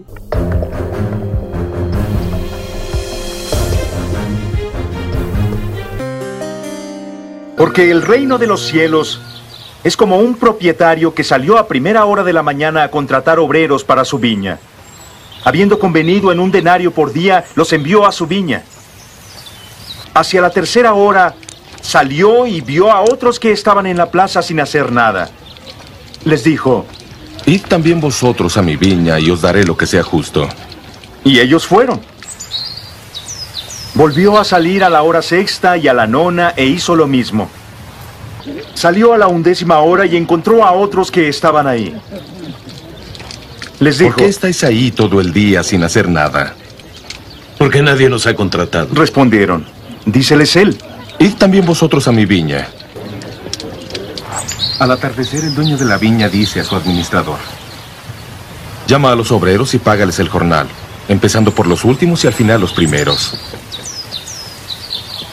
Vinieron pues los de la hora undécima y cobraron un denario cada uno. Así que al venir los primeros, pensaron que recibirían más, pero también cobraron un denario cada uno. Y al cobrarlo murmuraban contra el propietario. Estos últimos no han trabajado más que una hora, dijeron. Y les ha pagado como a nosotros, que hemos aguantado el peso del día y también el calor. Pero él contestó a uno. Amigo, no te hago ninguna injusticia. ¿No te ajustaste conmigo en un denario? Toma tu paga y vete. Quiero dar al que contraté al último lo mismo que te di a ti. ¿Es que no puedo hacer lo que yo quiera con mi dinero? ¿O eres envidioso porque soy generoso? Así los últimos serán los primeros y los primeros serán los últimos. Cuando iba Jesús subiendo a Jerusalén, tomó a los doce discípulos aparte y les dijo, Subimos a Jerusalén y el Hijo del Hombre será entregado a los sumos sacerdotes y también a los escribas. Le condenarán a muerte y le entregarán a los gentiles para burlarse de él, azotarle y crucificarle. Al tercer día, él resucitará. Entonces la madre de los hijos de Zebedeo se le acercó con sus hijos y postrándose le pidió un favor. ¿Qué es lo que quieres? Le dijo. Dícele ella. Manda que estos dos hijos míos se sienten uno a tu derecha y otro a tu izquierda en tu reino. No sabéis qué estás pidiendo, replicó Jesús. ¿Podéis beber la copa que voy a beber? Podemos. Dícenle. Díceles Jesús. Mi copa sí la beberéis, pero sentarte a mi derecha o izquierda. No es cosa mía el darlo, estos lugares serán para quien estuviere preparado por mi Padre. Al oír esto los otros diez se indignaron contra los dos hermanos, mas Jesús los llamó y les dijo, Los jefes de los pueblos les hacen sentir su dominio, y los grandes les hacen sentir su poder. No ha de ser entre vosotros. El que quiera llegar a ser grande entre vosotros será vuestro servidor. Y el que quiera ser el primero será vuestro esclavo.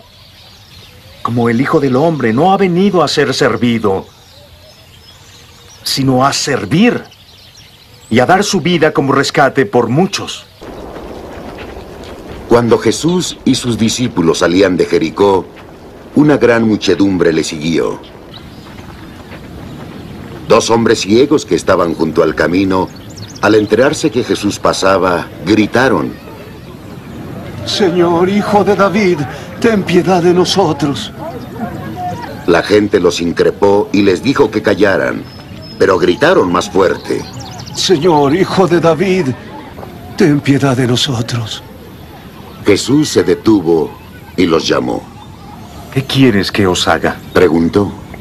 Señor. Dícenle. Abrid nuestros ojos. Jesús, movido a compasión, tocó sus ojos.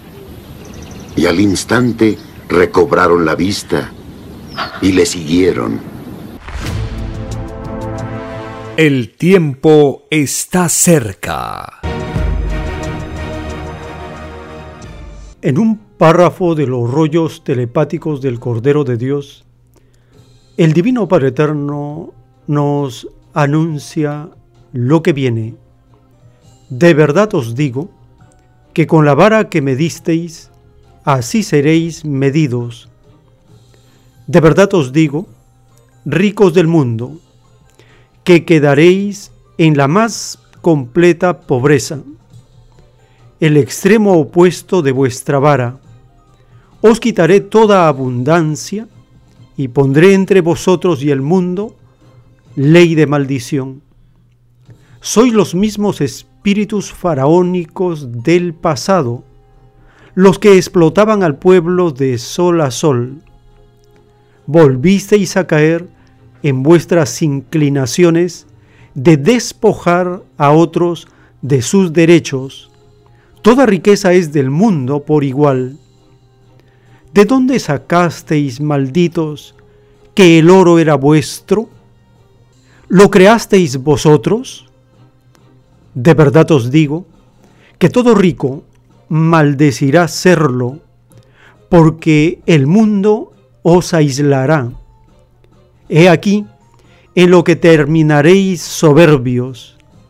Quisisteis hacer las cosas según vuestro egoísmo y no según mis escrituras. He aquí el futuro que os espera. Cuando ya no estéis en este mundo, este mundo será un paraíso. Ahora lo tenéis convertido en un infierno de injusticias. De verdad os digo que la revolución que se aproxima será el principio de vuestra caída. Desde el mismo instante en que empezasteis a violar la ley del Padre, empezasteis a crear vuestro propio fin. Todo reino tiene su tiempo de gloria y su tiempo de caída. Vosotros ya pasasteis vuestra gloria, enfrentad ahora vuestra caída. Todo reino dividido como el vuestro cae en el tiempo. Toda filosofía que dividió a otros no queda en este mundo. Restituir las cosas por mi hijo primogénito es aplastar a los que aplastaron a otros, porque la jerarquía se impone en los mundos. Los poderes del espíritu derrotan a las tinieblas salidas del espíritu. Escrito por el primogénito solar, Alfa y Omega.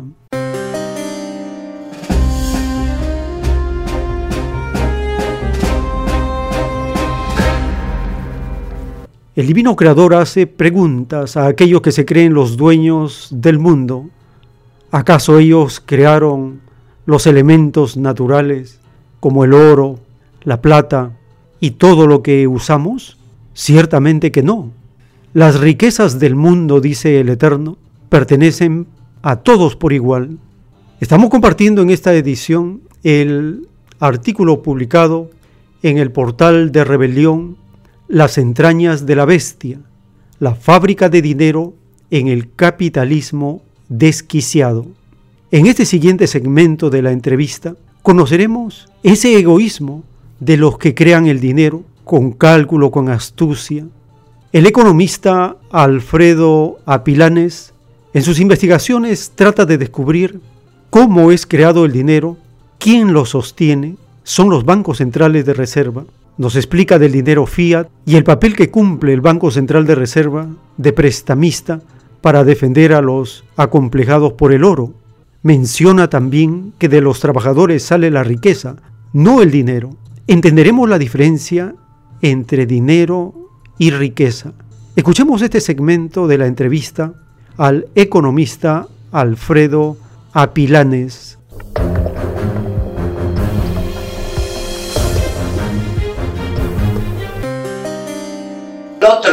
5% aproximadamente, redondeando, es el dinero fuerte, eh, digamos el dinero público, el dinero que no es deuda, el dinero eh, creado por el Banco Central, que es lo que se conoce como dinero fiat, que fiat en latín significa hágase y querría decir que es, eh, es un dinero que está refrendado por el Estado y que tiene un valor sólido y oficial. Eh, pero ese es el único matiz que diferencia el dinero fiat del dinero fiduciario así en general, ¿no? porque se sigue basando en, la confianza de, de, los usuarios.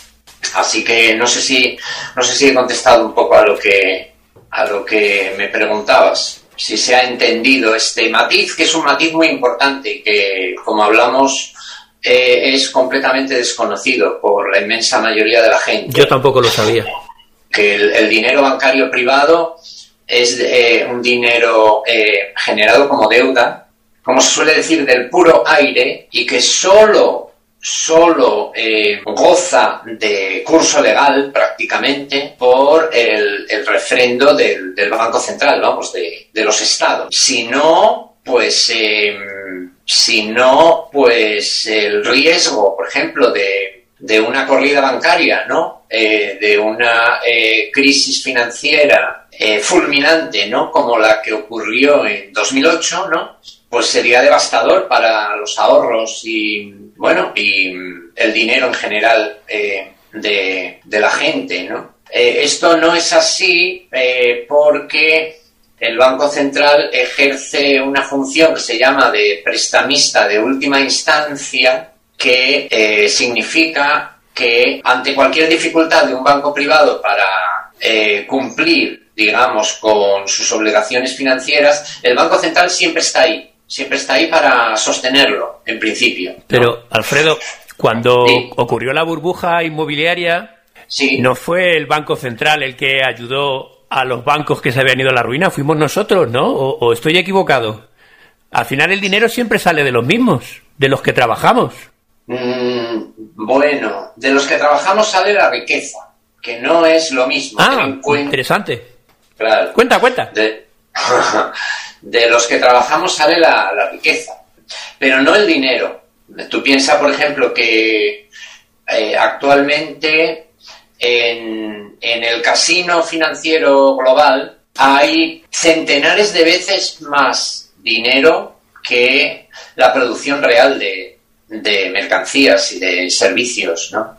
Porque em, es un dinero ficticio, es un capital ficticio. Entonces no, no es lo mismo la riqueza que, que el dinero. El dinero tiene eh, eh, que ver con la generación de riqueza, pero también tiene que ver con eh, todo el, el enorme casino especulativo de las finanzas globales, ¿no? Que de eso no, no queda ni rastro, ni siquiera en el Producto Interior Bruto, famoso. Yendo a lo que, a lo que me comentabas, ¿no? Que es una pregunta muy, muy interesante, lo que, lo que se puede decir es que el Banco Central, sobre todo, ojo, eh, la Reserva Federal, que es el gran capo di tutti capi, ¿no? Que, que dicen en, en la mafia de la banca central global, ¿no? Pero también el Banco Central Europeo, ¿no? Un poco a la zaga. Lo que hicieron fue rescatar todo el sistema financiero global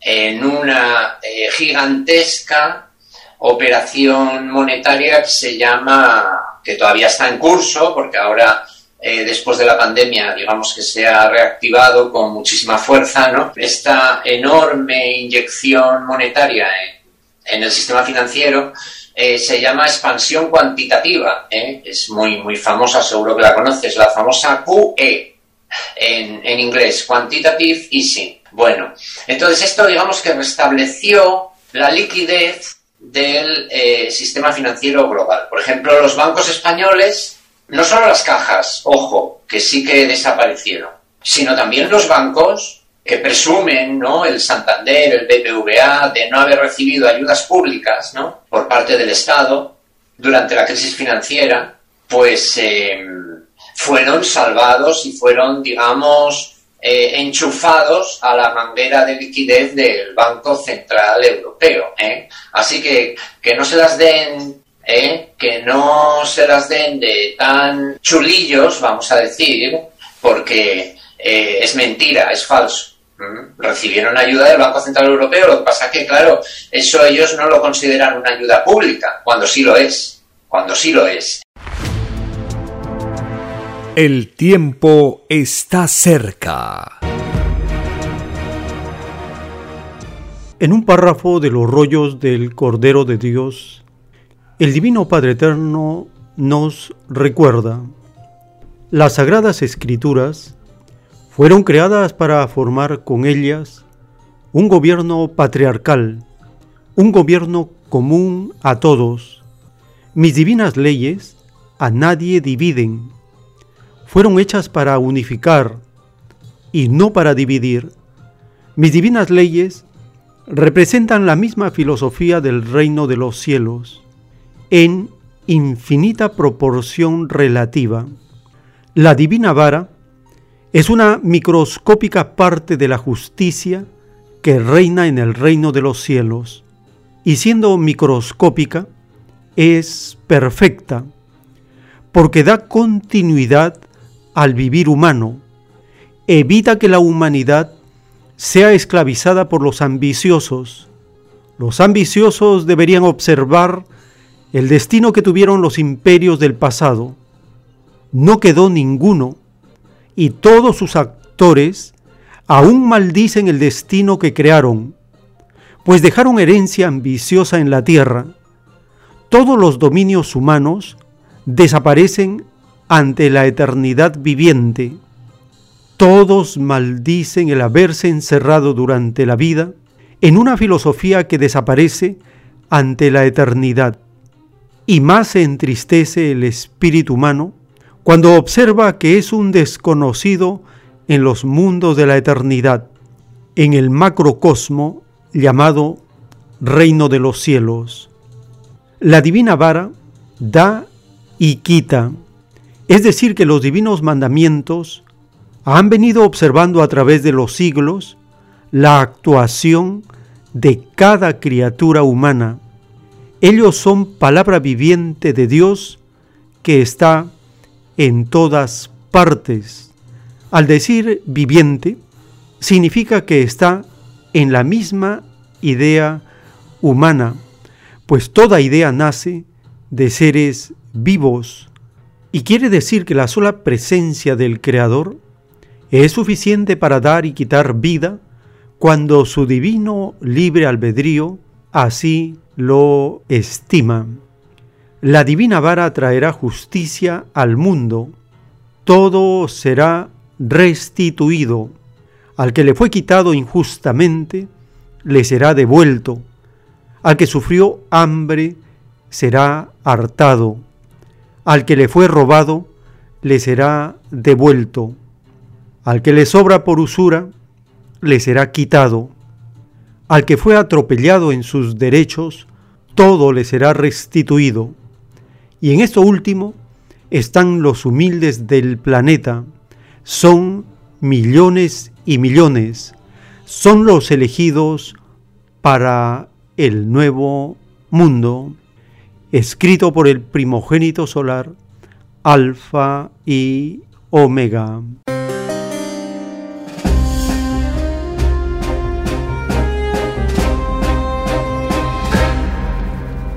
Esta ley de la justicia del divino creador nos enseña que todo imperio cae el actual imperio que está en agonía seguirá el mismo destino.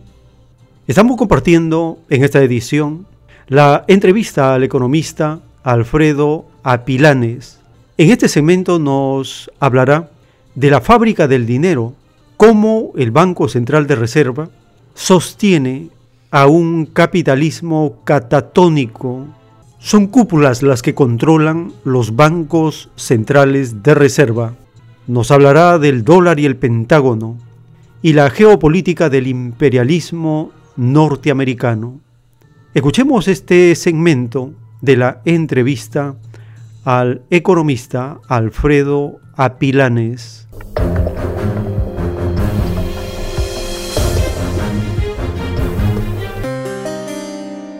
La fábrica de dinero, como digo, ¿no? Que es el Banco Central Europeo, en el caso de, de la zona euro. Entonces, bueno, esto, esto que estamos contando aparentemente forma parte de la historia, aunque sea historia reciente, pero en realidad no es así, es decir, en realidad todos estos procesos de los que estamos hablando no solo no se han, digamos, em, atajado, sino que se han ido agravando. El capitalismo catatónico eh, actual, es decir, que que no tiene, no tiene una eh, evolución saludable desde ningún punto de vista, ¿no? pues eh, resuelve las crisis poniendo los cimientos de las posteriores crisis todavía más intensas, ¿no? Digamos que el remedio, los remedios que aplica, que aplican, en este caso la gobernanza del capital global son peores que la enfermedad y acaban agravándola. No sé si...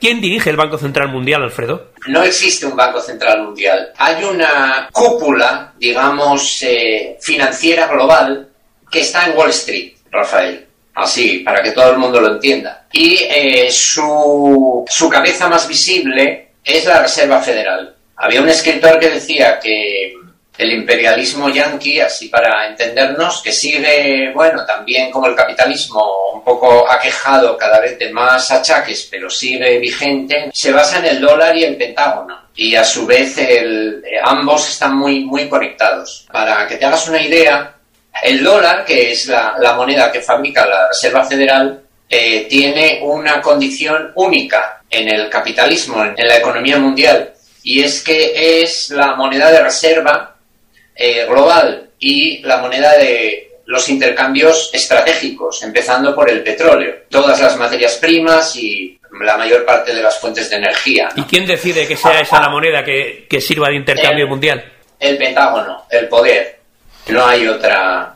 El poder. Desde el Nixon Shock, que, que decíamos antes, es decir, de 1971, cuando se rompió la convertibilidad, el único refrendo, digamos, el único pilar que sostiene la hegemonía del dólar es el imperialismo estadounidense. Y ese poder está basado en las armas. Ese poder está basado en el poder militar, bueno, y en, y en la influencia geopolítica, geoestratégica. Por ejemplo, toda la infraestructura de lo que llaman las eh, el orden eh, económico, monetario, financiero, internacional eh, está liderada por las organizaciones del, del gran capital. ¿Y cuáles son estas organizaciones, digamos, que dirigen un poco la geopolítica a nivel global, ¿no? Sobre todo en el tema económico, financiero. Pues eh, yo creo que todos las conocemos. Son el, el FMI, el Fondo Monetario Internacional, el Banco Mundial, también el Banco Internacional de Pagos, que es una especie de eh, banco central de bancos centrales, pero bueno, tiene una tarea más de asesoramiento, de investigación, ¿no? Y estas organizaciones están en Estados Unidos y son como los mamporreros del poder estadounidense, es decir, son los encargados de sostener a duras penas, porque bueno, cada vez les está resultando más complicado, pues el poder estadounidense y la hegemonía del, del dólar a nivel mundial. Por ejemplo, cuando hay algún, cuando hay algún estado paria, ¿no? Como puede ser el caso actualmente de Venezuela, pero también de Irán o de Siria, es decir, un Estado que no cumple con las directrices del imperialismo estadounidense, ¿no? Que tiene Pues, reticencias a que acaparen sus reservas de petróleo, sus recursos naturales. Entonces se convierte ejemplo. en el malo de la película. Sí, se convierte en blanco, en blanco del ataque financiero de, de toda esta eh, poderosísima eh, batería de, de instituciones y de herramientas que tienen a su disposición. Y entonces siempre hablan de sanciones. Eh, constantemente estamos escuchando cómo se amenaza, se intimida con la espada de Damocles de las sanciones a los estados, digamos, eh, díscolos o rebeldes. Y eh, lo que no sabemos es en qué consisten esas sanciones. Pues esas sanciones con- consisten simplemente en cerrar el grifo del dólar, del acceso a los intercambios y transacciones en dólares a estos estados lo cual tiene unas consecuencias devastadoras sobre la posibilidad de abastecerse de, de todo tipo de productos primarios que Claro, porque están obligados sí. a comprar en dólares, no por otra cosa. están obligados a comprar en dólares. Sí, sí, esa es la, la clave de, de las geofinanzas o geopolítica eh, imperial actualmente.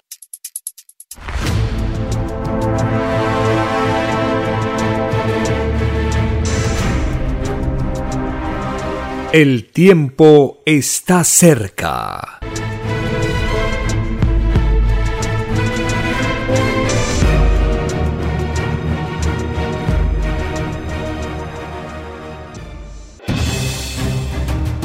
El tiempo ha llegado. Hay momentos cuando el pueblo entra en un estado de soberanía y esto ocurre cuando el creador de la vida ordena cambiarlo todo. Por mandato divino, está escrito en la doctrina Alfa y Omega que deben constituirse congresos de obreros y obreras en todas las naciones. Cristo dijo en Lucas 12, verso 32, No temáis, pequeño rebaño, porque a vuestro Padre le ha placido daros el reino. Envíe sus aportes en texto y audio al 934-407-166 o solicite más información al 934-407-166. Solo una unidad común con nueva moral dará paz al mundo. Por orden de Dios Padre, el mundo será dirigido por los trabajadores. Ha llegado el tiempo para que el pueblo escoja su propio destino y se gobierne a sí mismo. Alegraos, humildes del mundo, vuestro yugo llega a su fin.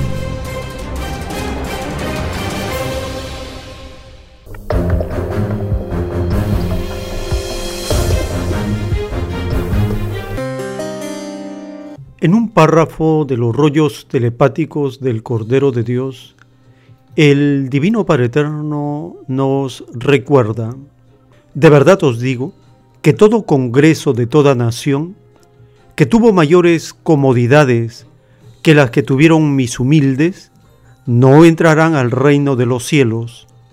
Primero son los humildes en todo orden de cosas. De verdad os digo que si en vuestros congresos no estuvieron en ellos mis humildes, más os valdría no haber conocido tales congresos seréis acusados en mi reino, congresales del mundo, de usurpar los derechos de mis humildes.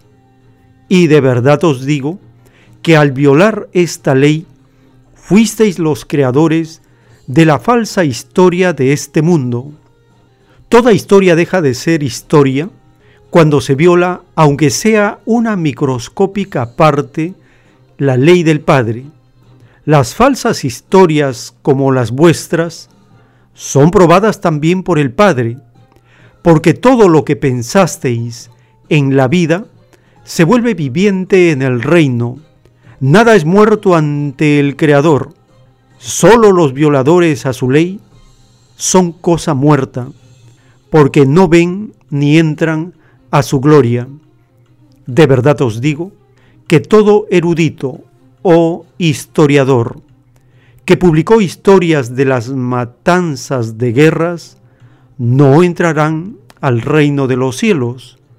Acusados serán en el reino de propagar el uso de la fuerza de las generaciones pasadas y de ensalzar virtudes que no son de la luz del Padre. Quien ensalza las matanzas y las guerras, ensalza a Satanás. Y de verdad os digo que deberéis sumar todos los libros, textos hidratados, el contenido del total de sus letras. Por cada letra os corresponde cumplir una existencia fuera del reino de los cielos, escrito por el primogénito solar, Alfa y Omega.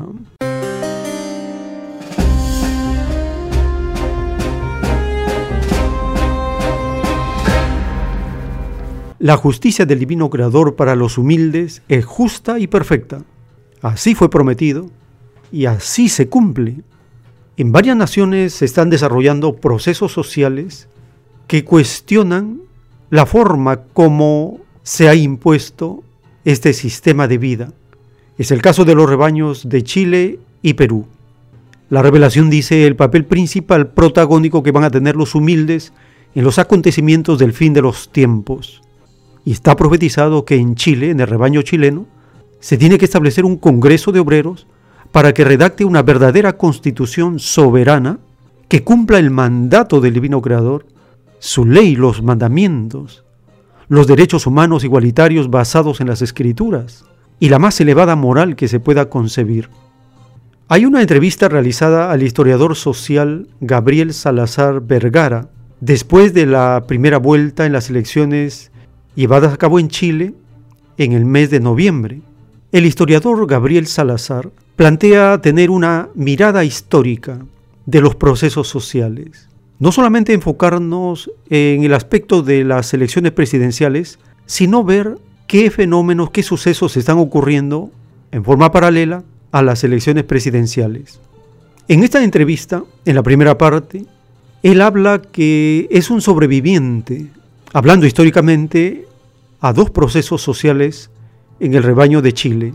Y con esta mirada histórica de la llamada historia social, que es relatar los hechos desde abajo y desde adentro, no desde arriba y desde afuera, no como la letra muerta del pasado, sino como la historia viva del presente, que camina en este tiempo proyectando su futuro. Es otra visión de la historia. Se registrará el estallido social de octubre de 2019 y el proceso constituyente como consecuencia de este estallido. No tanto la elección presidencial del actual mandatario electo, Gabriel Boric, representante de la socialdemocracia en Chile. Escuchemos esta parte de la entrevista al historiador Gabriel Salazar y podemos hacer un paralelo con los procesos sociales de Perú para entender qué está ocurriendo desde abajo y desde adentro, y no tanto lo que nos presentan desde arriba y desde afuera.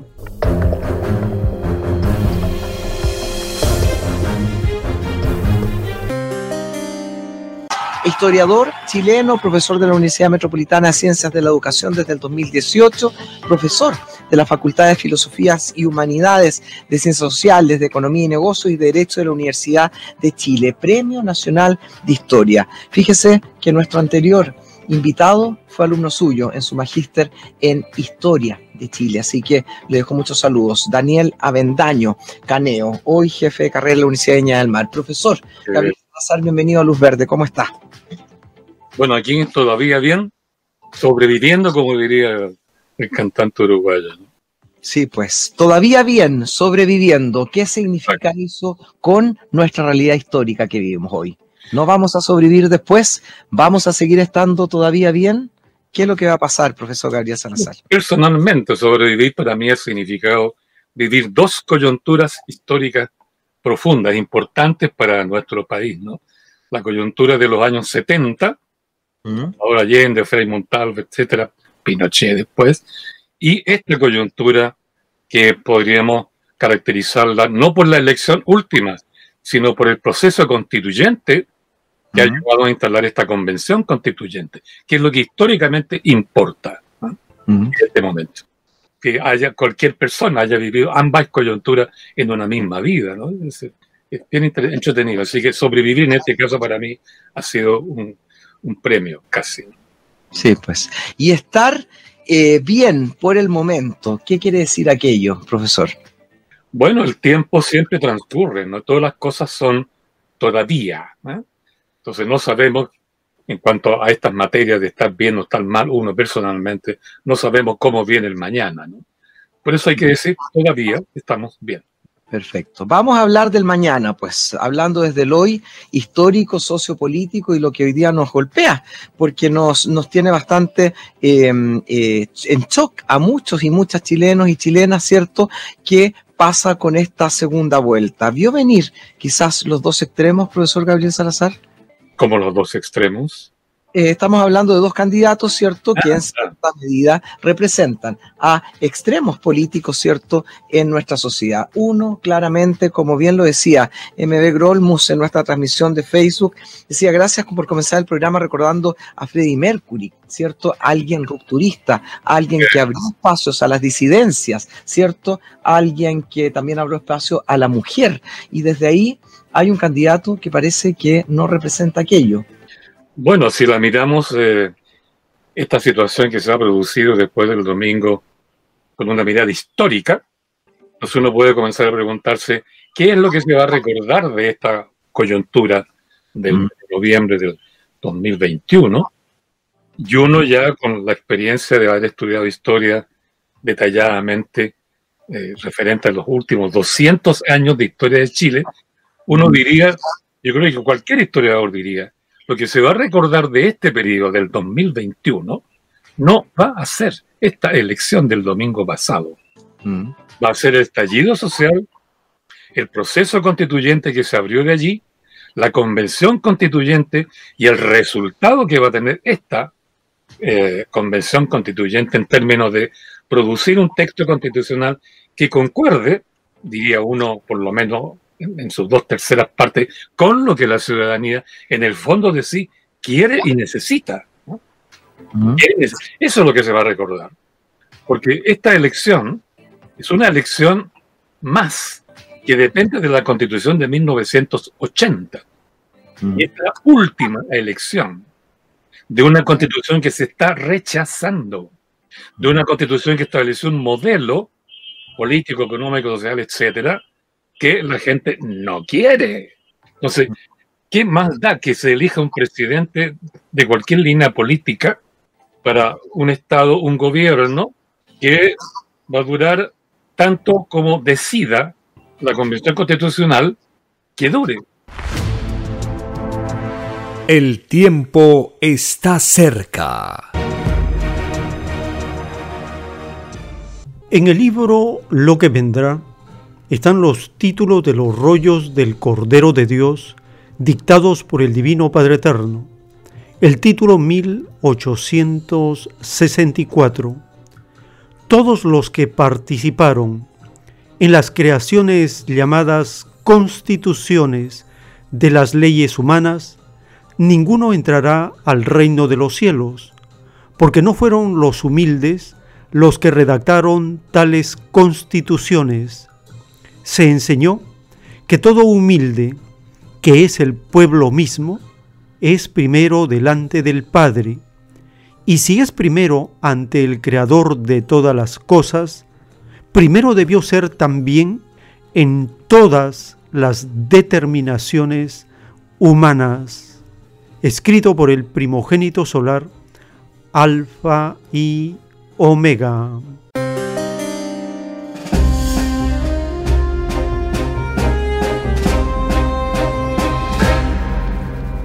En las conversaciones telepáticas del Divino Padre Eterno con el primogénito solar, le dice, sí, hijito, así es.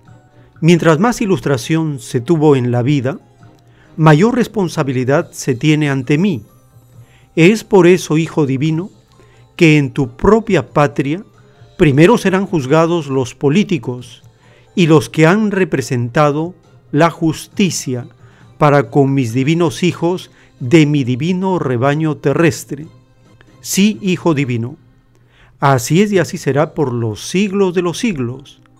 Es por eso, Hijo divino, que he determinado que empieces tu justicia divina por tu misma patria, pues una vez más los demonios explotadores quieren quitarles a mis divinos obreritos del divino trabajo el divino derecho de gobernarse según sus divinos libres albedríos.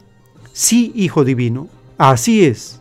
Fue tu hermano Bernardo O. Higgins quien les quitó el más sagrado de los derechos a que tienen derecho todos mis hijos de mi infinita creación, la de gobernarse por sí mismos y para sí mismos pues mi divina ley del trabajo manda que gobierne el más humilde y el de más mérito, pues aquí no cuenta el dinero, cuenta la divina virtud basada en mis divinos mandamientos. Sí, Hijo Divino, así es y así será por los siglos de los siglos. Sí, hijito, así es, tal como te lo anuncié años atrás. El más grande error que han cometido los llamados libertadores es entregar el divino mando de un determinado rebaño a un grupo de ricos que nada tienen de espiritualidad, solo poseen mezquinos ideales, no son hijos de la luz, son ciegos guías de ciegos, pues para llegar a detentar todo poder, aunque pasajero sea, hay que ser limpios de corazón, hay que poseer la divina virtud de ser hijo del pueblo o bien hijo de mi divino rebaño, que son todos los obreritos del mundo, escrito por el primogénito solar, Alfa y Omega.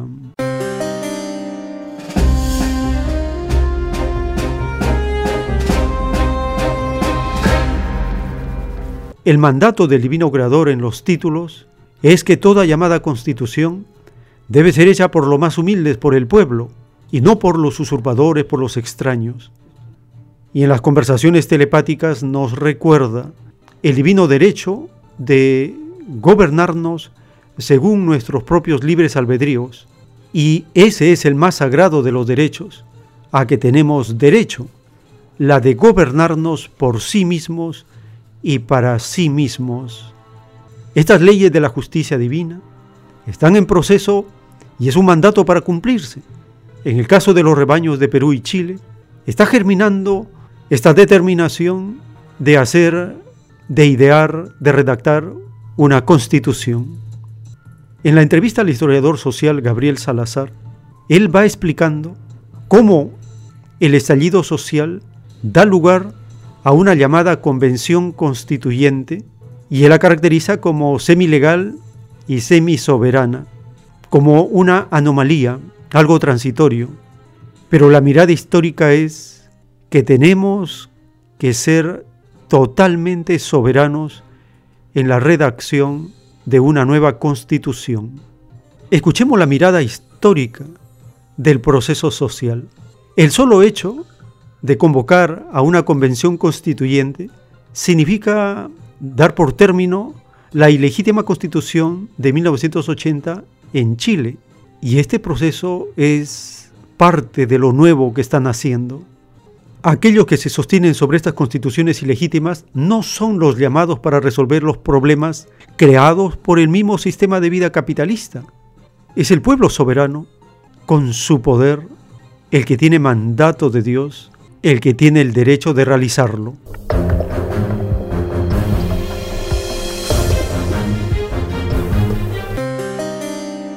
Hubo una polarización que corresponde a otras épocas, ¿no? Pero todo este proceso es transitorio, es incluso agónico, porque la constitución del 80 es la que se está, por así decirlo, matando. ¿no? Con un proceso semilegal, digamos, semisoberano. ¿ah? Eh, eso es lo que se está matando. Entonces, esta elección va a morir con la constitución del 80. Entonces, ¿Y va a recordar? El historiador vamos a estar preocupado no tanto de lo que se murió, sino lo que comenzó a nacer en este Mm. periodo. Por eso, para mí, yo estoy menos emocionado con, con la elección del domingo pasado, aunque reconozco que tiene anomalías. Ya. A ver, hablemos de esas anomalías, porque me llama la atención que los historiadores el día de mañana a lo mejor no van a considerar un triunfo de Boric o no van a considerar un triunfo de José Antonio Caz. ¿no? Porque hay anomalías. La primera anomalía que tú puedes reconocer, eh, eh, Claudio, acá, mirándola objetivamente, fríamente, es que ninguno de los candidatos se presentó como continuador, representante, liderazgo del proceso constituyente que la ciudadanía abrió el 18 de octubre. Ninguno hizo alusión al proceso constituyente. El- un poco en, en- en el discurso final, después del- de los resultados de la elección, que hizo- Boris, muy de pasada. Todos ellos se presentaron como que ellos, ellos van a resolver por sí mismos, con su gobierno y su programa, los problemas históricos que arrastra Chile, ¿no? Desde hace dos siglos. Todos los discursos de esta gente, particularmente yo escuché en detallísimo el discurso de Kass y el discurso de, de Boric, ellos van a resolver su propuesta, su persona, ¿ah? su discurso, ellos van a resolver los problemas que la ciudadanía espera que la convención resuelva. Esto es una anomalía. Correcto. Esto es una Mal anomalía. ahí, absolutamente. Asumir para sí lo que no les corresponde, porque esto, esta responsabilidad de cambiar, de res- resolver los problemas de los chilenos, es de la soberanía popular. o de la representación de esta soberanía en la Convención Constitucional. Pero no es de los políticos que responden al modelo que se quiere eliminar, que es la Constitución del 80. ¿no? Entonces, ahí se ve hasta qué punto los políticos están desubicados respecto al proceso. Y dentro de las características de esta elección está que los partidos políticos aquí fueron castigados severamente. Sí, pues. Pero los que ganaron y que no respondían a modelos políticos ya institucionalizados, ¿no?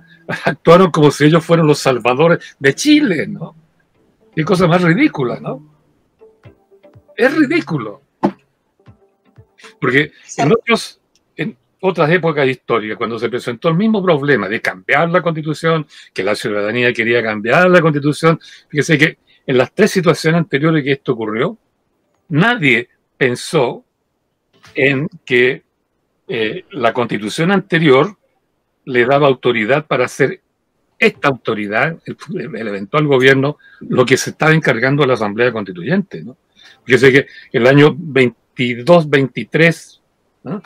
la ciudadanía primero echó abajo el gobierno de O'Higgins, derrocó el gobierno de la dictadura de O'Higgins para instalar la Asamblea Constituyente y que ésta actuara con absoluta libertad, con absoluta soberanía.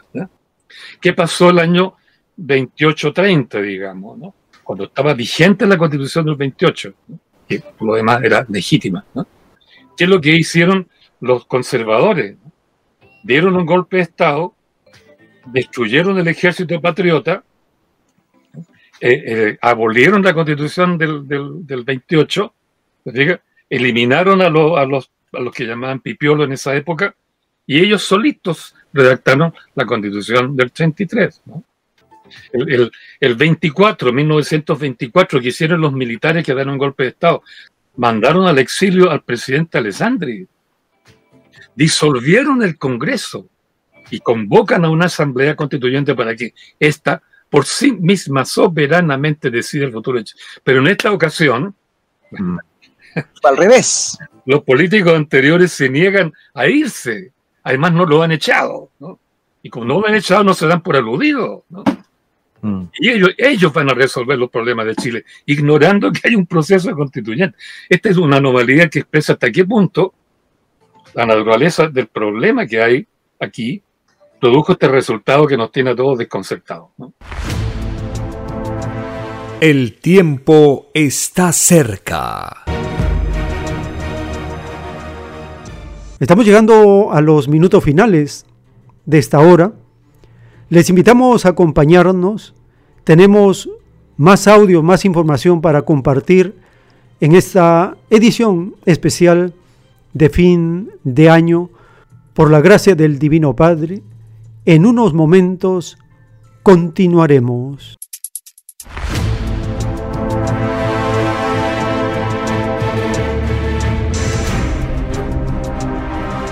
El tiempo está cerca.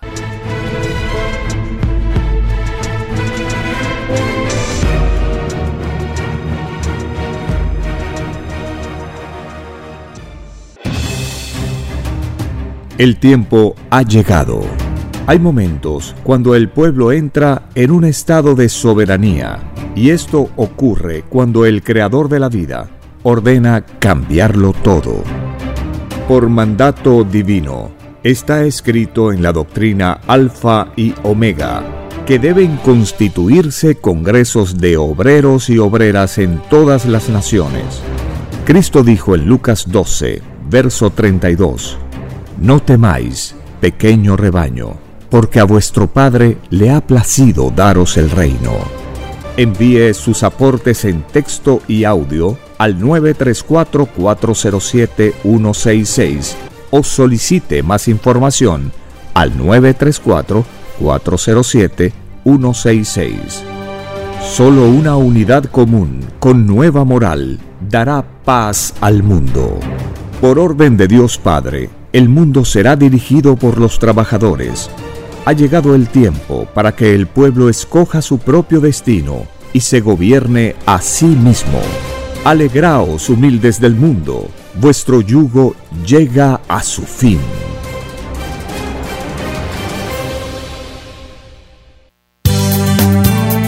Es Radio Cielo, una nueva era de la radio en el Perú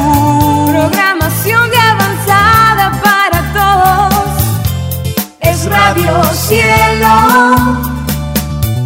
El mejor anhelo de tu vida. Es Radio Cielo. Sembrando amor y conciencia. Es Radio Cielo. Ahora, tu radio favorita, Cielo, llega a todo el mundo. Visítanos e interactúa con todos tus conductores de la variedad de programas que ofrece tu radio Cielo. Radio Cielo en la red. Ingresa a la www.radiocielo.com.pe y desde tu teléfono móvil, interactúa con nosotros.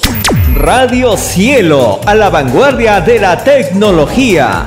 Te- te- tecnología. Ci- Cielo.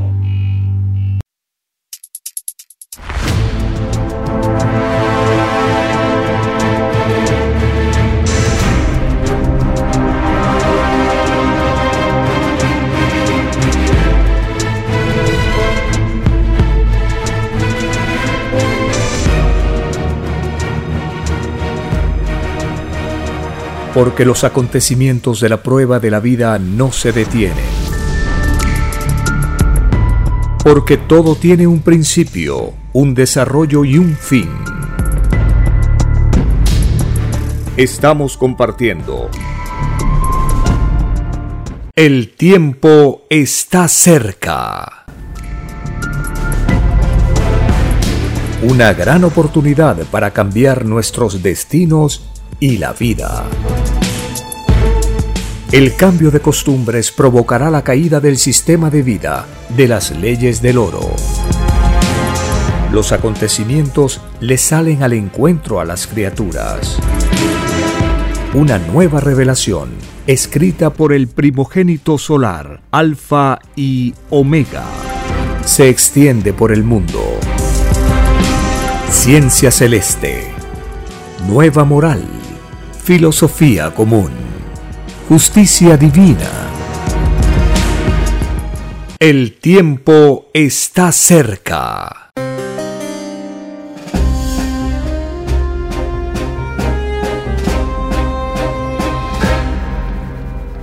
Gracias al divino creador de todas las cosas, estamos compartiendo el recuerdo de las sagradas escrituras y la divina revelación.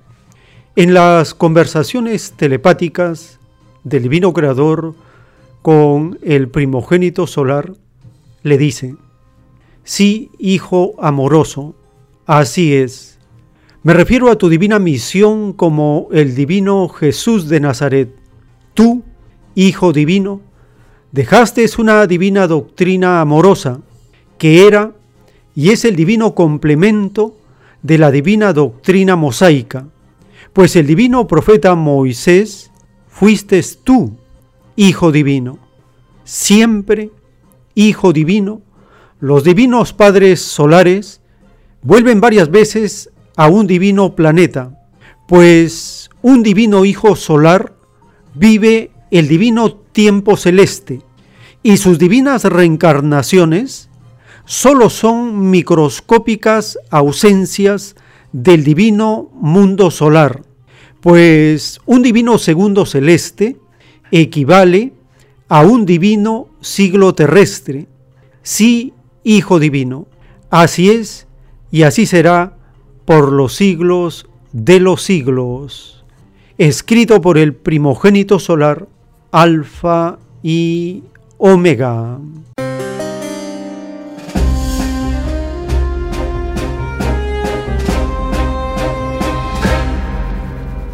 En las conversaciones del autor de la ciencia celeste con hermanos o hermanas que le preguntaban de todo tipo de temas y asuntos, ahora les recuerda de la promesa que hicieron los religiosos de no dividir a la humanidad en su forma de fe.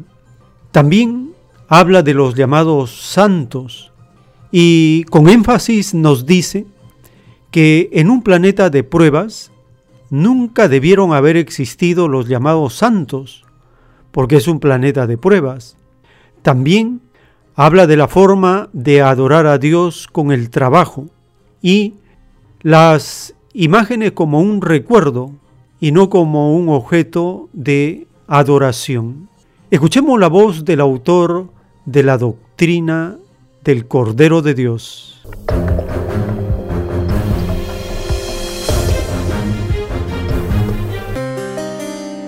Los religiosos, hijos, los espíritus religiosos, prometieron al Eterno no dividir a nadie, como lo habían hecho en otros planetas, en otras humanidades. Dejaron humanidades, dice el Padre, llenas de confusión, con monumentos raros, extraños, confundiendo a mis hijos. Volvieron a serlo hijos. Ya estarán hijos, dice el Padre Jehová, en mi divina presencia, pidiendo otra oportunidad. Porque las oportunidades que tiene la criatura de Dios son infinitas. Todo espíritu nace de nuevo, pide reencarnación de nuevo, vida de nueva, para conocer experiencia nueva. Esto se repite, hijo, la eternidad. No es la primera vez que ocurre, dice el Padre. O sea que los llamados santos salidos de la Iglesia Católica deben ser juzgados igual que sus antepasados. Sí, dice el Padre, en un planeta de prueba nunca debieron haber existido santos. ¿Y qué planeta de prueba? No es para santos. Los mundos de los santos es otra cosa, son mundos angelicales. Todo santo se avergüenza cuando la criatura vuelca su fe en ellos, sabiendo que Dios su. Y apenas les. El que creyó en santo, en la prueba de la vida, dividió su puntaje de fe hacia Dios. El que creyó en Dios, nada más que en Dios, tiene puntaje de fe completo en Dios. Había que saber escoger. El Padre a nadie prohíbe. A Dios se adora y a los santos solo se venera. Sí, a Dios se le adora con el trabajo, hermana. El Eterno dice, nunca le agradó la adoración a Él en imagen, en templos materiales, arrodillando, porque mis criaturas, hijos, dicen, no avanzan. Por eso le escribió el Evangelio, no adorarás imágenes, ni semejanzas, ni templo alguno. Le advirtió. Hermano, pero ahí el Señor se dice una imagen también. Una imagen. No se debe adorar. Dice el Padre, una cosa es tener el recuerdo de un hecho y otra cosa adorar la cosa. El tiempo está cerca. En la divina revelación, el Divino Padre Eterno nos recuerda su maravillosa enseñanza de la humildad. Está escrito en los rollos telepáticos del Cordero de Dios. Yo, tu Divino Padre Jehová, enseñé humildad basada en el diario trabajo. Enseñé enviándote a ti mismo como Jesús de Nazaret. Viviste una vida humilde te alejaste de los grandes del mundo, no tuviste posesión material alguna, y sin embargo, los que se dicen mis representantes en la tierra, se hacen los ciegos, constituyéndose en ciegos guías de ciegos, pues el mundo está cegado por las malditas comodidades que le brinda la ciencia del bien. Sí Hijo Divino. Así es y así será por los siglos de los siglos. Junto contigo, Hijo Divino, vinieron al mundo innumerables profetas y divinos guías, todos al igual que tú, dieron divino ejemplo de sencillez infinita y ningún apego por las cosas pasajeras, por las cosas materiales. Sí, Hijo Divino. Así fue y así será hasta la consumación de los siglos. Los doce apóstoles que te acompañaron también fueron divinamente probados, pero solo uno falló a su divina prueba. Mas te diré, Hijo Divino, que en el mundo hay espíritus peores que el divino Judas, seres que tienen más ilustración que la que tuvo este humilde servidor del Señor. Él pecó por ambición basada en la ignorancia. En cambio, en tu propia patria hay asesinos que disimulan ser del rebaño del Señor, escrito por el primogénito solar, Alfa y Omega.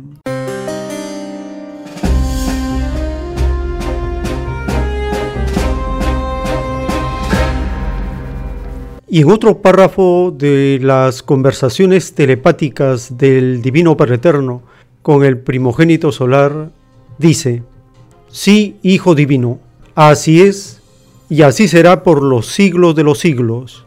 Esto significa que todo humilde brilla como un divino sol ante mí, pues todas sus divinas virtudes brillan de conjunto Todas desean la divina humildad, pues todas desean llegar junto a mí, pues nadie quiere perder su propia eternidad.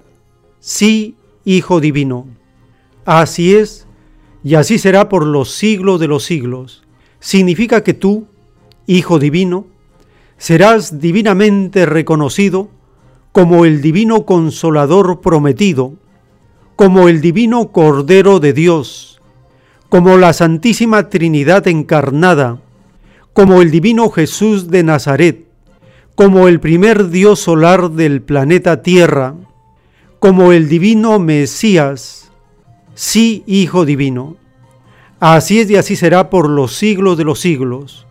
Esto significa, Hijo Divino, que heredarás mi divino, soy el que soy, pues te llamarán de una y de otra manera pues muchas son las divinas y sagradas escrituras en el planeta Tierra.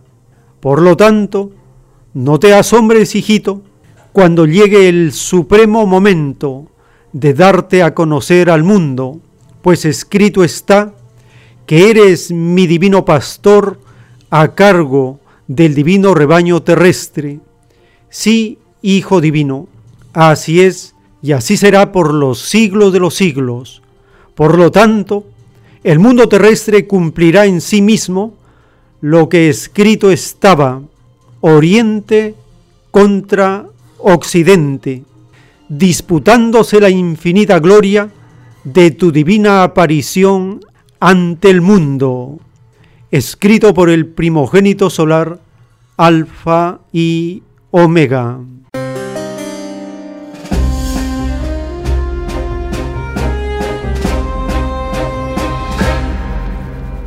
La divina revelación nos explica lo anunciado en las sagradas escrituras y que estamos recordando en el Evangelio de Mateo.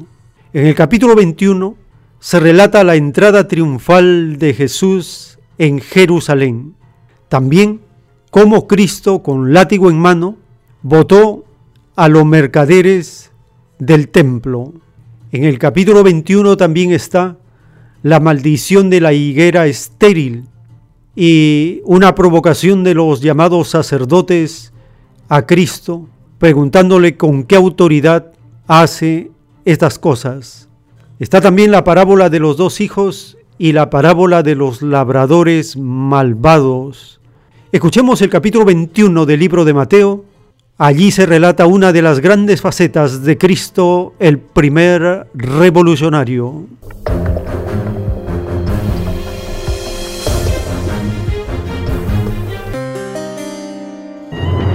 Cuando se aproximaron a Jerusalén, al llegar a Betfagé, junto al monte de los olivos, Jesús envió a dos discípulos diciéndoles, Id a la aldea frente a vosotros, y enseguida encontraréis una asna atada, y un pollino con ella. Desatadlos y traédmelos. Si os dicen algo, diréis, el Señor los necesita y se los devolverá. Esto sucedió para que se cumpliese el oráculo del profeta. Decida la hija de Sión, he aquí que tu rey viene a ti, manso y montado en una asna y un pollino, hijo de animal de yugo. Los discípulos hicieron lo que Jesús les había encargado. Trajeron la asna y el pollino, les pusieron sus mantos y él se sentó encima. Una inmensa multitud extendió sus mantos por el camino. Otros cortaban ramas de los árboles y las tendían por el camino. La gente que iba delante y la que iba detrás gritaba. Osana al Hijo de David! ¡Hosana en las alturas! Al entrar él en Jerusalén, toda la ciudad se conmovió y decían, ¿Quién es él? la gente decía, Este es Jesús, el profeta de Nazaret, de Galilea. entró Jesús en el templo y echó fuera a todos los que vendían y compraban ahí.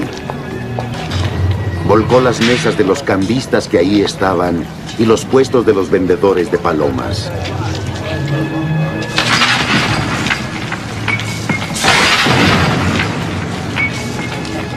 Está escrito. Él les dijo, Mi casa será llamada casa de oración.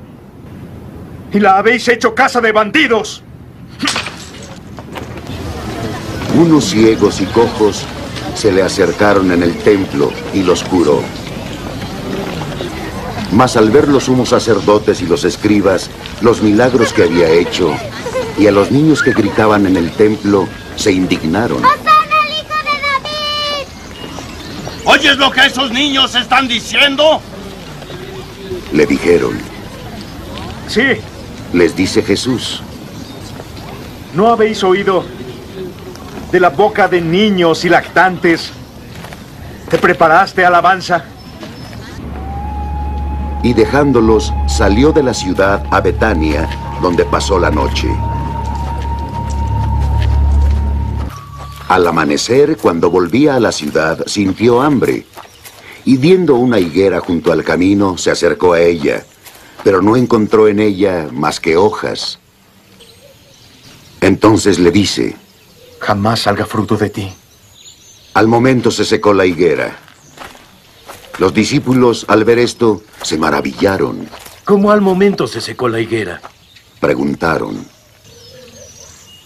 Jesús les respondió, Yo os aseguro, si tenéis fe y no vaciláis, no solo haréis lo que se le hizo a la higuera, sino que si decís a este monte, quítate y arrójate al mar, así se hará.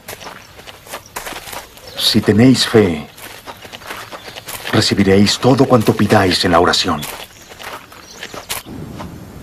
Llegado Jesús al templo mientras enseñaba, los sumos sacerdotes y ancianos del pueblo se le acercaron. ¿Con qué autoridad estás diciendo esto? Preguntaron. ¿Y quién te dio tal autoridad? Jesús respondió, También yo os haré una pregunta. Si me contestáis, yo os diré con qué autoridad hago esto. El bautismo de Juan, ¿de dónde era? ¿Del cielo o de los hombres?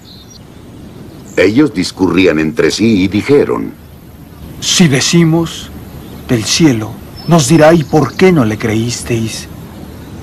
Y si decimos de los hombres, le tememos al pueblo, pues todos tienen a Juan por profeta. respondieron así a Jesús. No lo sabemos.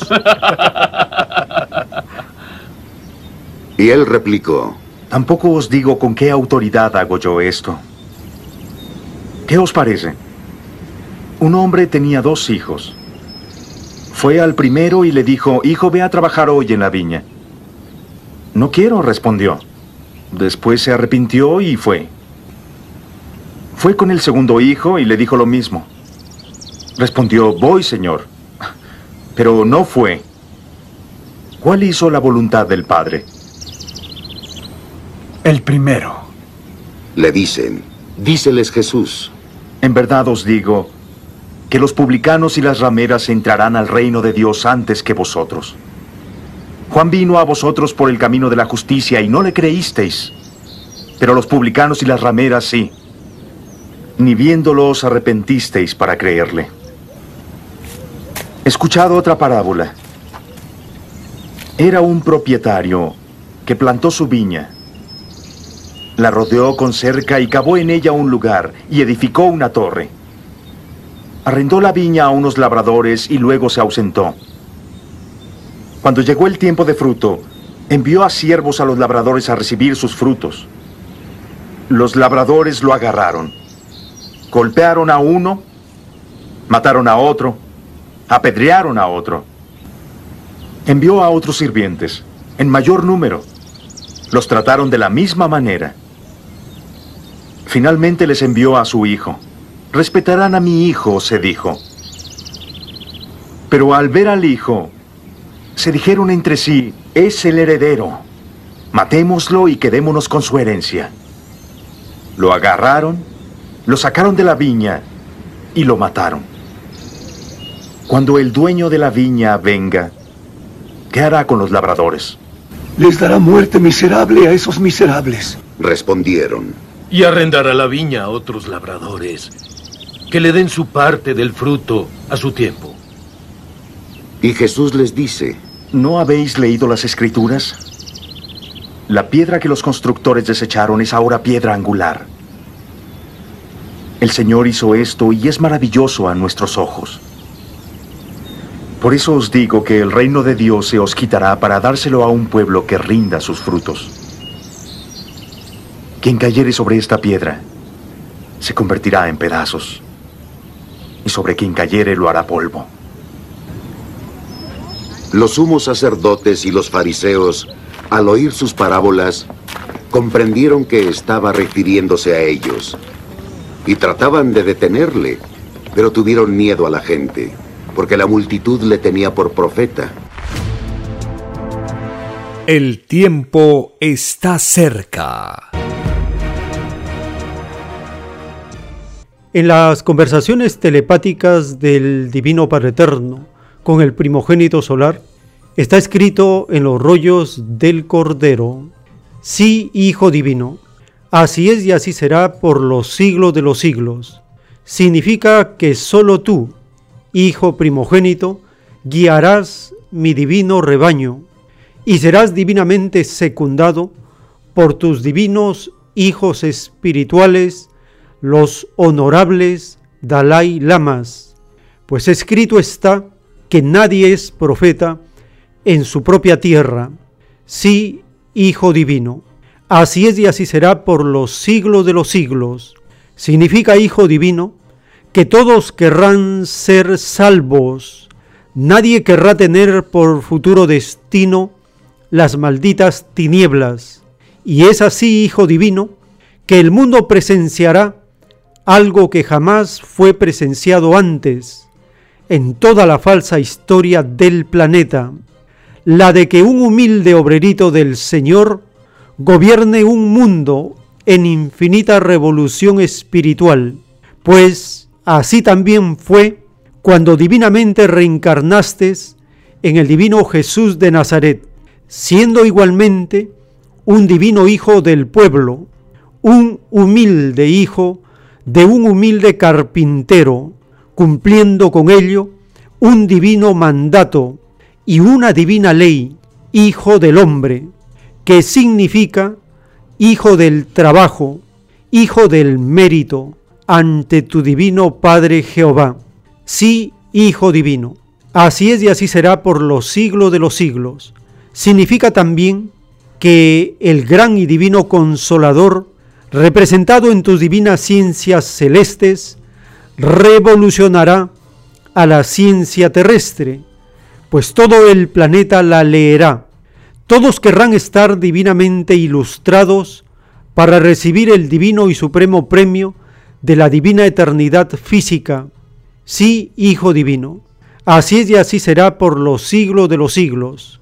Significa, Hijo Divino, que todos los obreritos del mundo se agruparán en torno tuyo, pues todo humilde obrerito, grande es ante tu divino Padre Jehová, pues han sembrado sus divinos destinos con mis divinas leyes del divino trabajo, el mayor monumento de adoración que criatura alguna pueda ofrendar a su divino Creador.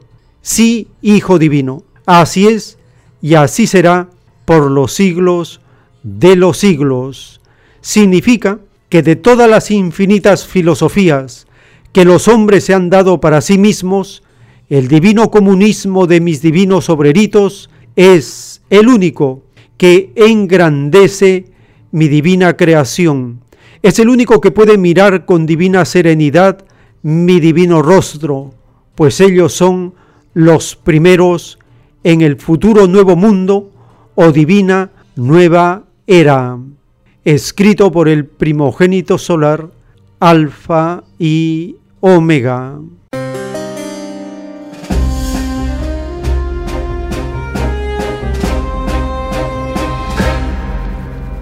Dice el divino creador de todas las cosas, que todos vamos a querer ser guiados por el Cordero de Dios, por Cristo, el primer revolucionario, por el juez solar, por el Mesías esperado, por el Hijo del Hombre, por el gran consolador.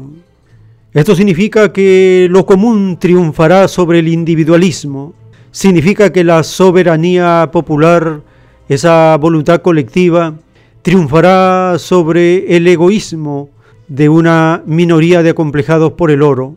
Significa que la falsa democracia, las extrañas elecciones que destruyen la soberanía colectiva, será dejada como un vestigio de los capitalistas. Y el pueblo ya no se equivocará una y otra vez, porque ahora guiados por las escrituras, por los mandamientos, y por Cristo, el nuevo mundo, la nueva era, es una abismante realidad.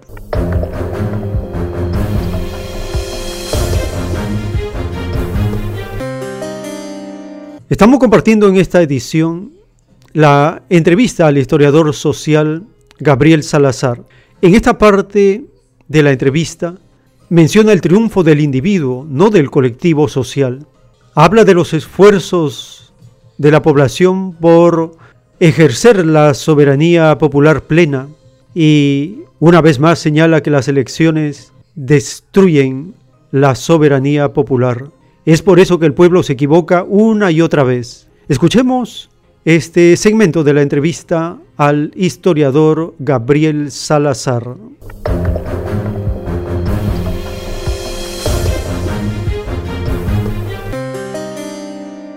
Claro. Ayer conversábamos, ¿cierto, profesor? Y usted hablaba que este era el triunfo del individuo, no del colectivo social.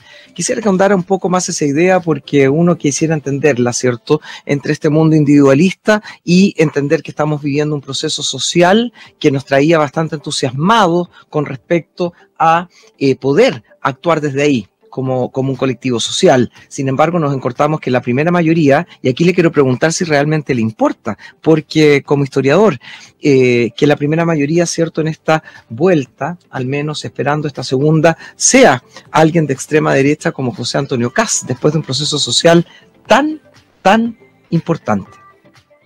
No es eh, infrecuente que en Chile haya ocurrido eso, ¿no? Que el movimiento ciudadano llámalo movimiento social, llámalo como quiera, estallido social, como quiera que sea, ¿no es cierto? Marca una dirección y en la elección correspondiente, cuando hay elección, resulta que se elige a todo lo contrario. ¿eh? Entonces, ha sido frecuente en la historia de Chile. No puedo entrar en detalle porque no tenemos tiempo. Pero lo que quiero decir acá, que cuando la ciudadanía quiere intervenir en el proceso histórico-político, ¿eh? lo hace primero desde la calle, porque no le permiten actuar desde dentro del sistema. No hay mecanismo de participación ciudadana capaz de producir cambios profundos. Si lo hay, como se dice, no son vinculantes, son consultivos, o sea, pesan un paquete de hongo. Entonces, la ciudadanía, ¿qué hace? Actúa desde la calle. ¿Cómo actúa desde la calle? Se invitan entre sí, amigos, socios, gente que está en el mismo barrio, gente que se conoce, y van juntos, se asocian para ir al centro y expresar su voluntad. Mm. No queremos esto, queremos cambio, queremos esto otro. La ciudadanía actúa, cuando actúa, es su manera de hacer política, se asocia y va en masa y dice, esto lo quiero, esto no quiero, ¿no es verdad? Y expresa su voluntad política, que es una voluntad colectiva. Una voluntad colectiva. Entonces, este modus operandi recuerda el modus operandi de la soberanía popular cuando la soberanía popular funcionaba en Chile. No puedo entrar en detalle, aquí no tenemos tiempo, pero la soberanía popular es una voluntad colectiva. La gente se asocia, delibera, resuelve el problema, propone una solución y esa solución lo convierte en un mandato colectivo. Entonces, algo parecido lo hace cuando funciona en la calle espontáneamente. Pero, pero, el sistema le ofrece otra forma de actuar. Y la forma de actuar es el sistema llamado democrático, liberal, electoral e individualista. Porque aquí vota el individuo, no es una voluntad colectiva. Vota el individuo y para elegir otro individuo que lo represente, donde el otro no le asegura nada porque le hace una promesa. Yo voy a hacer tal cosa. Entonces, el sistema liberal, democrático, individualista, electorero, qué sé yo, ¿qué es lo que ha hecho en la práctica? Ha destruido el funcionamiento de la soberanía popular y lo ha reemplazado por individuos aislados que eligen entre ofertas. No expresan su voluntad, eligen entre ofertas. Y la oferta es una chance, es una posibilidad. Una chance que sea electa la persona por la cual voto y la chance o posibilidad que esa persona, que si es elegida, me va a cumplir con su promesa o no. ¿Te das cuenta? Son sistemas muy distintos el del otro. Van como corriendo históricamente juntos, pero por veredas diferentes. Claro. Cuando la ciudadanía vota, lo hace dentro de un sistema que está calculado para que no sea soberana.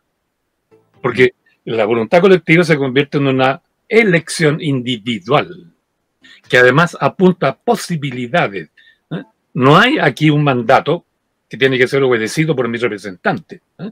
Yo apuesto a él en la posibilidad que sea electo y en la posibilidad que él cumpla. Ahora, ¿qué historia que el que muestra la historia? que no, pues, que generalmente los que elige el pueblo o son minoría o quedan en condición de tener que negociar con el centro político incluso con la derecha, por tanto no cumplen lo que prometen. ¿ah? Y por otro lado, eh, la carrera política es un atractivo mayor que la representatividad de los intereses reales del pueblo. Eso explica por qué el pueblo se ha equivocado tantas veces en elegir personas que creen que van a hacer lo que deben hacer y no lo han hecho.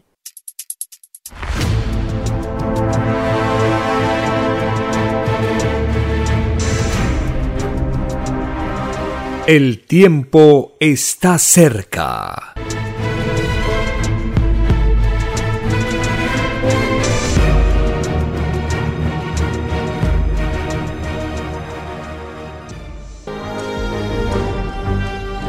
Una nueva doctrina con nueva moral, escrita por el primogénito solar, Alfa y Omega, se extiende por el mundo. El cambio de costumbres provocará la caída del sistema de vida, de las leyes del oro. La desigualdad, la injusticia, la corrupción y la explotación dejan de serlo cuando todos los seres humanos no las aceptan ni las permiten.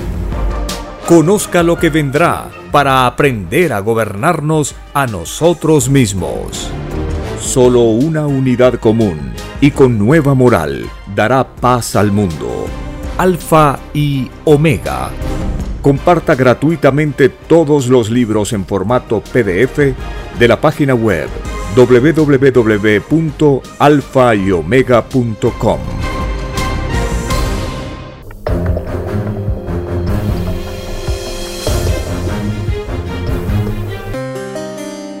En el libro Lo que vendrá, están escritos los títulos de los rollos del Cordero de Dios, dictados por el Divino Padre Eterno. El título 1373. El divino juicio final se efectuará en forma individual y en forma colectiva, según como lo pida el Espíritu que pidió la prueba de la vida los niños de hasta 12 años de edad no tienen divino juicio. De ellos es el nuevo mundo. Los niños provocarán la más grande revolución reclamando sus derechos. El inocente tiene derecho a todo. Los que enlodaron su inocencia en la prueba de la vida esperan veredicto de destino a otros mundos, ningún enlodado queda en este mundo, porque todo mal conocido y desconocido es cortado de raíz. Escrito por el primogénito solar, Alfa y Omega.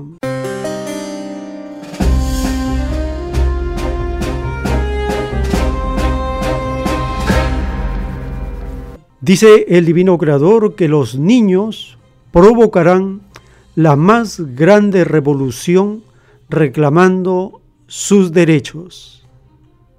Les invitamos a las actividades culturales en Vegetalia, Camaná 344, en el Cercado de Lima, domingo 26 de diciembre de 2021, a partir de las 3 de la tarde, conversatorio con los asistentes para intercambiar materiales de difusión, volantes, folletos, el calendario del 2022, la bandera del milenio de paz. Y a las 4, conferencia, la revolución de los niños con la psicología del Evangelio de las Escrituras, de la divina revelación. El ingreso para estas actividades es completamente libre. Están invitados a esta actividad, la última del año 2021, domingo 26 de diciembre de 2021, a actividad cultural en Vegetalia, en el Girón Camaná 344, en el Cercado de Lima.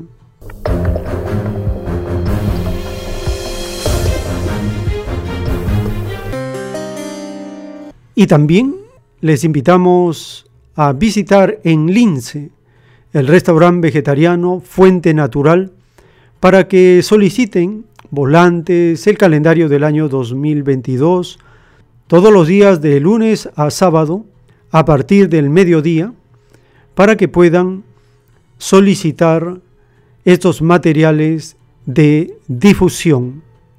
Avenida Canevaro 469 en el distrito de Lince, en Lima.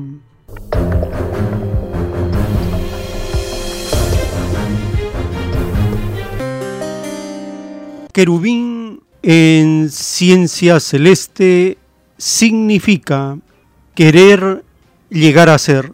Proyecto Querubín. Querer llegar a ser. La inteligencia colectiva para la unidad común y con nueva moral. Trabajo colectivo transversal en todos los campos del saber. Proyecto Querubín. Objetivos. 1. Hacer programas con la lectura de los rollos y los títulos del Cordero de Dios. 2. Publicar en libros y folletos los rollos para la página web en varios idiomas. 3 preparar videos con temas de la ciencia celeste para YouTube y otras redes. 4. Participar en las conferencias dominicales o conversatorios en Camaná 344 desde las 3 de la tarde. 5. Difundir en plazas públicas en sus respectivas localidades avisando de la revelación.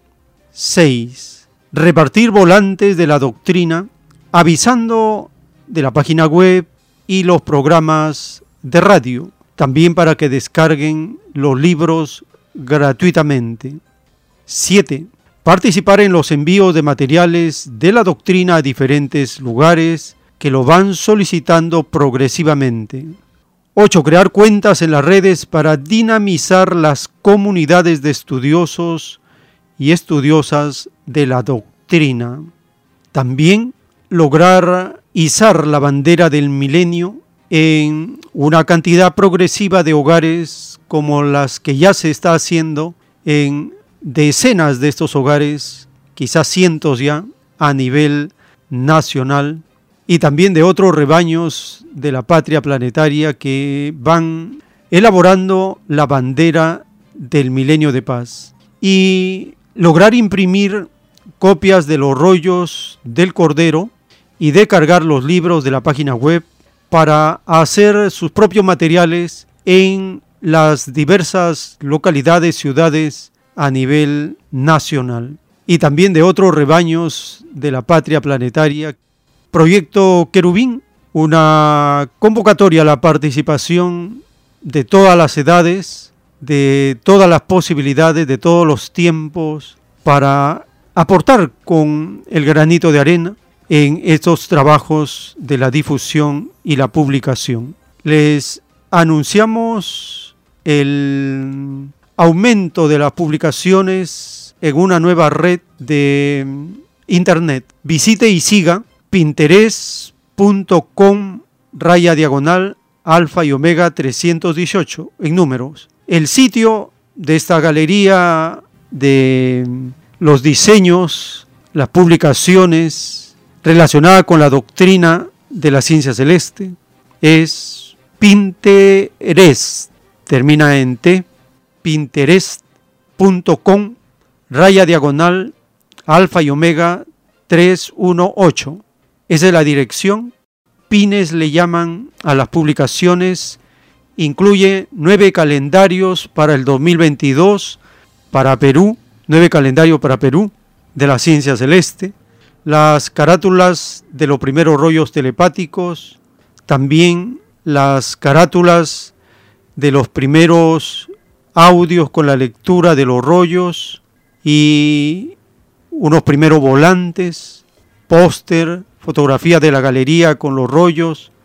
Empieza entonces este servicio en pinterest.com raya diagonal alfa y omega 318. De esta red Pinterest puede descargar materiales para utilizarlos como una referencia en la publicación de volantes, afiches, carátulas. Son modelos que se van proponiendo en esta galería virtual a nivel planetario. Allí puede encontrar también el arte de la bandera del milenio de paz. Con un clic en las imágenes le llevará a la página web www.alfayomega.com.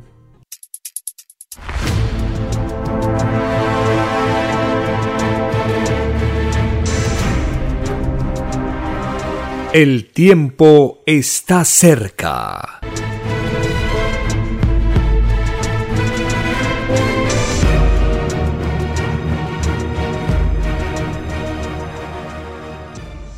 En el libro del Deuteronomio, capítulo 4, del verso 5 en adelante, está escrito,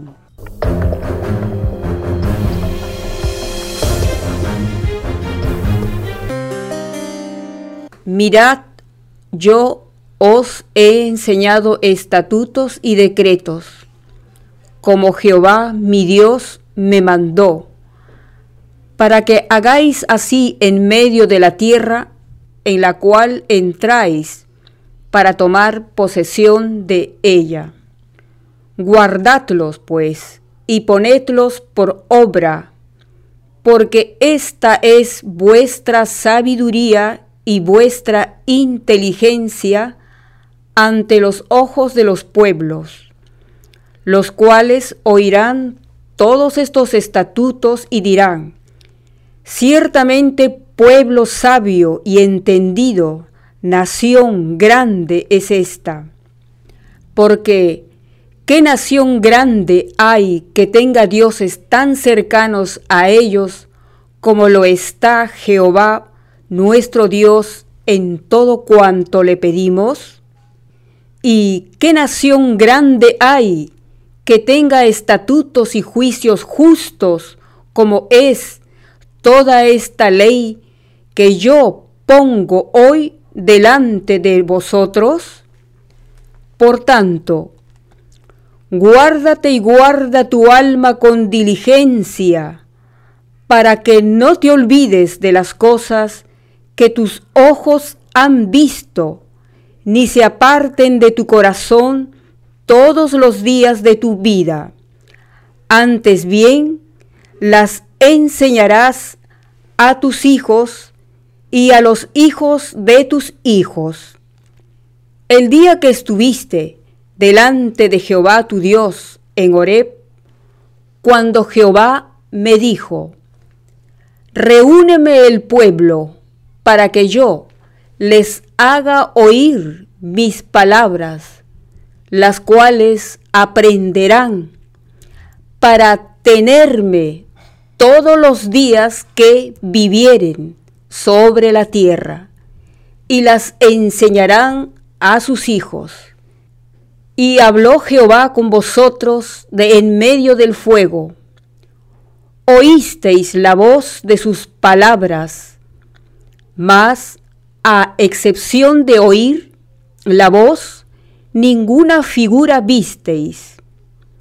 Y él os anunció su pacto, el cual os mandó poner por obra los diez mandamientos y los escribió en dos tablas de piedra.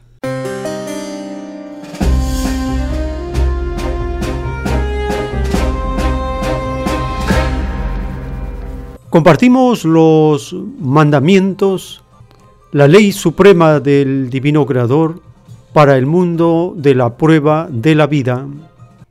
Primer mandamiento. Amarás a Dios por sobre todas las cosas y a tu prójimo como a ti mismo. Segundo mandamiento. No adorarás imágenes ni semejanza alguna. Tercer mandamiento. No tomarás el nombre de Dios en vano, porque el Señor no dará por inocente al que tomare su nombre en vano. Cuarto mandamiento. Acuérdate del día de reposo y oración.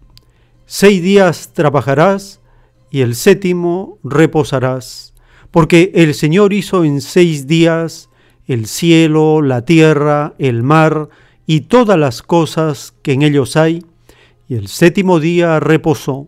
Por tanto, bendijo el día de descanso y lo santificó. Quinto mandamiento. Honra a tu padre y a tu madre, para que tus días se alarguen en la tierra que el Señor tu Dios te da. Sexto mandamiento.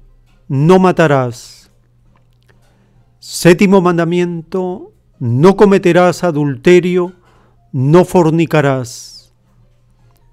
Octavo mandamiento, no robarás.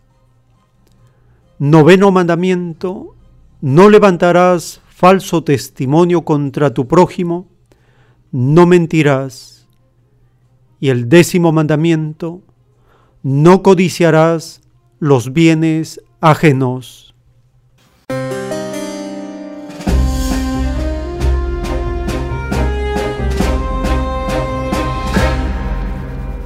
De esta manera estamos llegando a la parte final de esta intensa jornada informativa.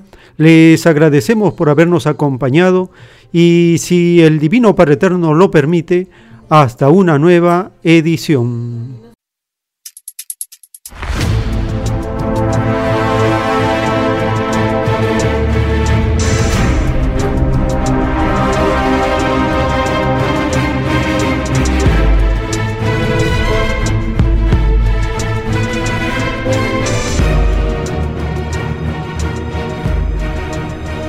Porque la vida en desarrollo no se detiene en ningún instante. Porque el poder filosófico de las masas encuentra el hilo de la ley común de la naturaleza. La igualdad triunfa en la prueba de la vida. Por el principio de un nuevo amanecer en la historia humana, hemos presentado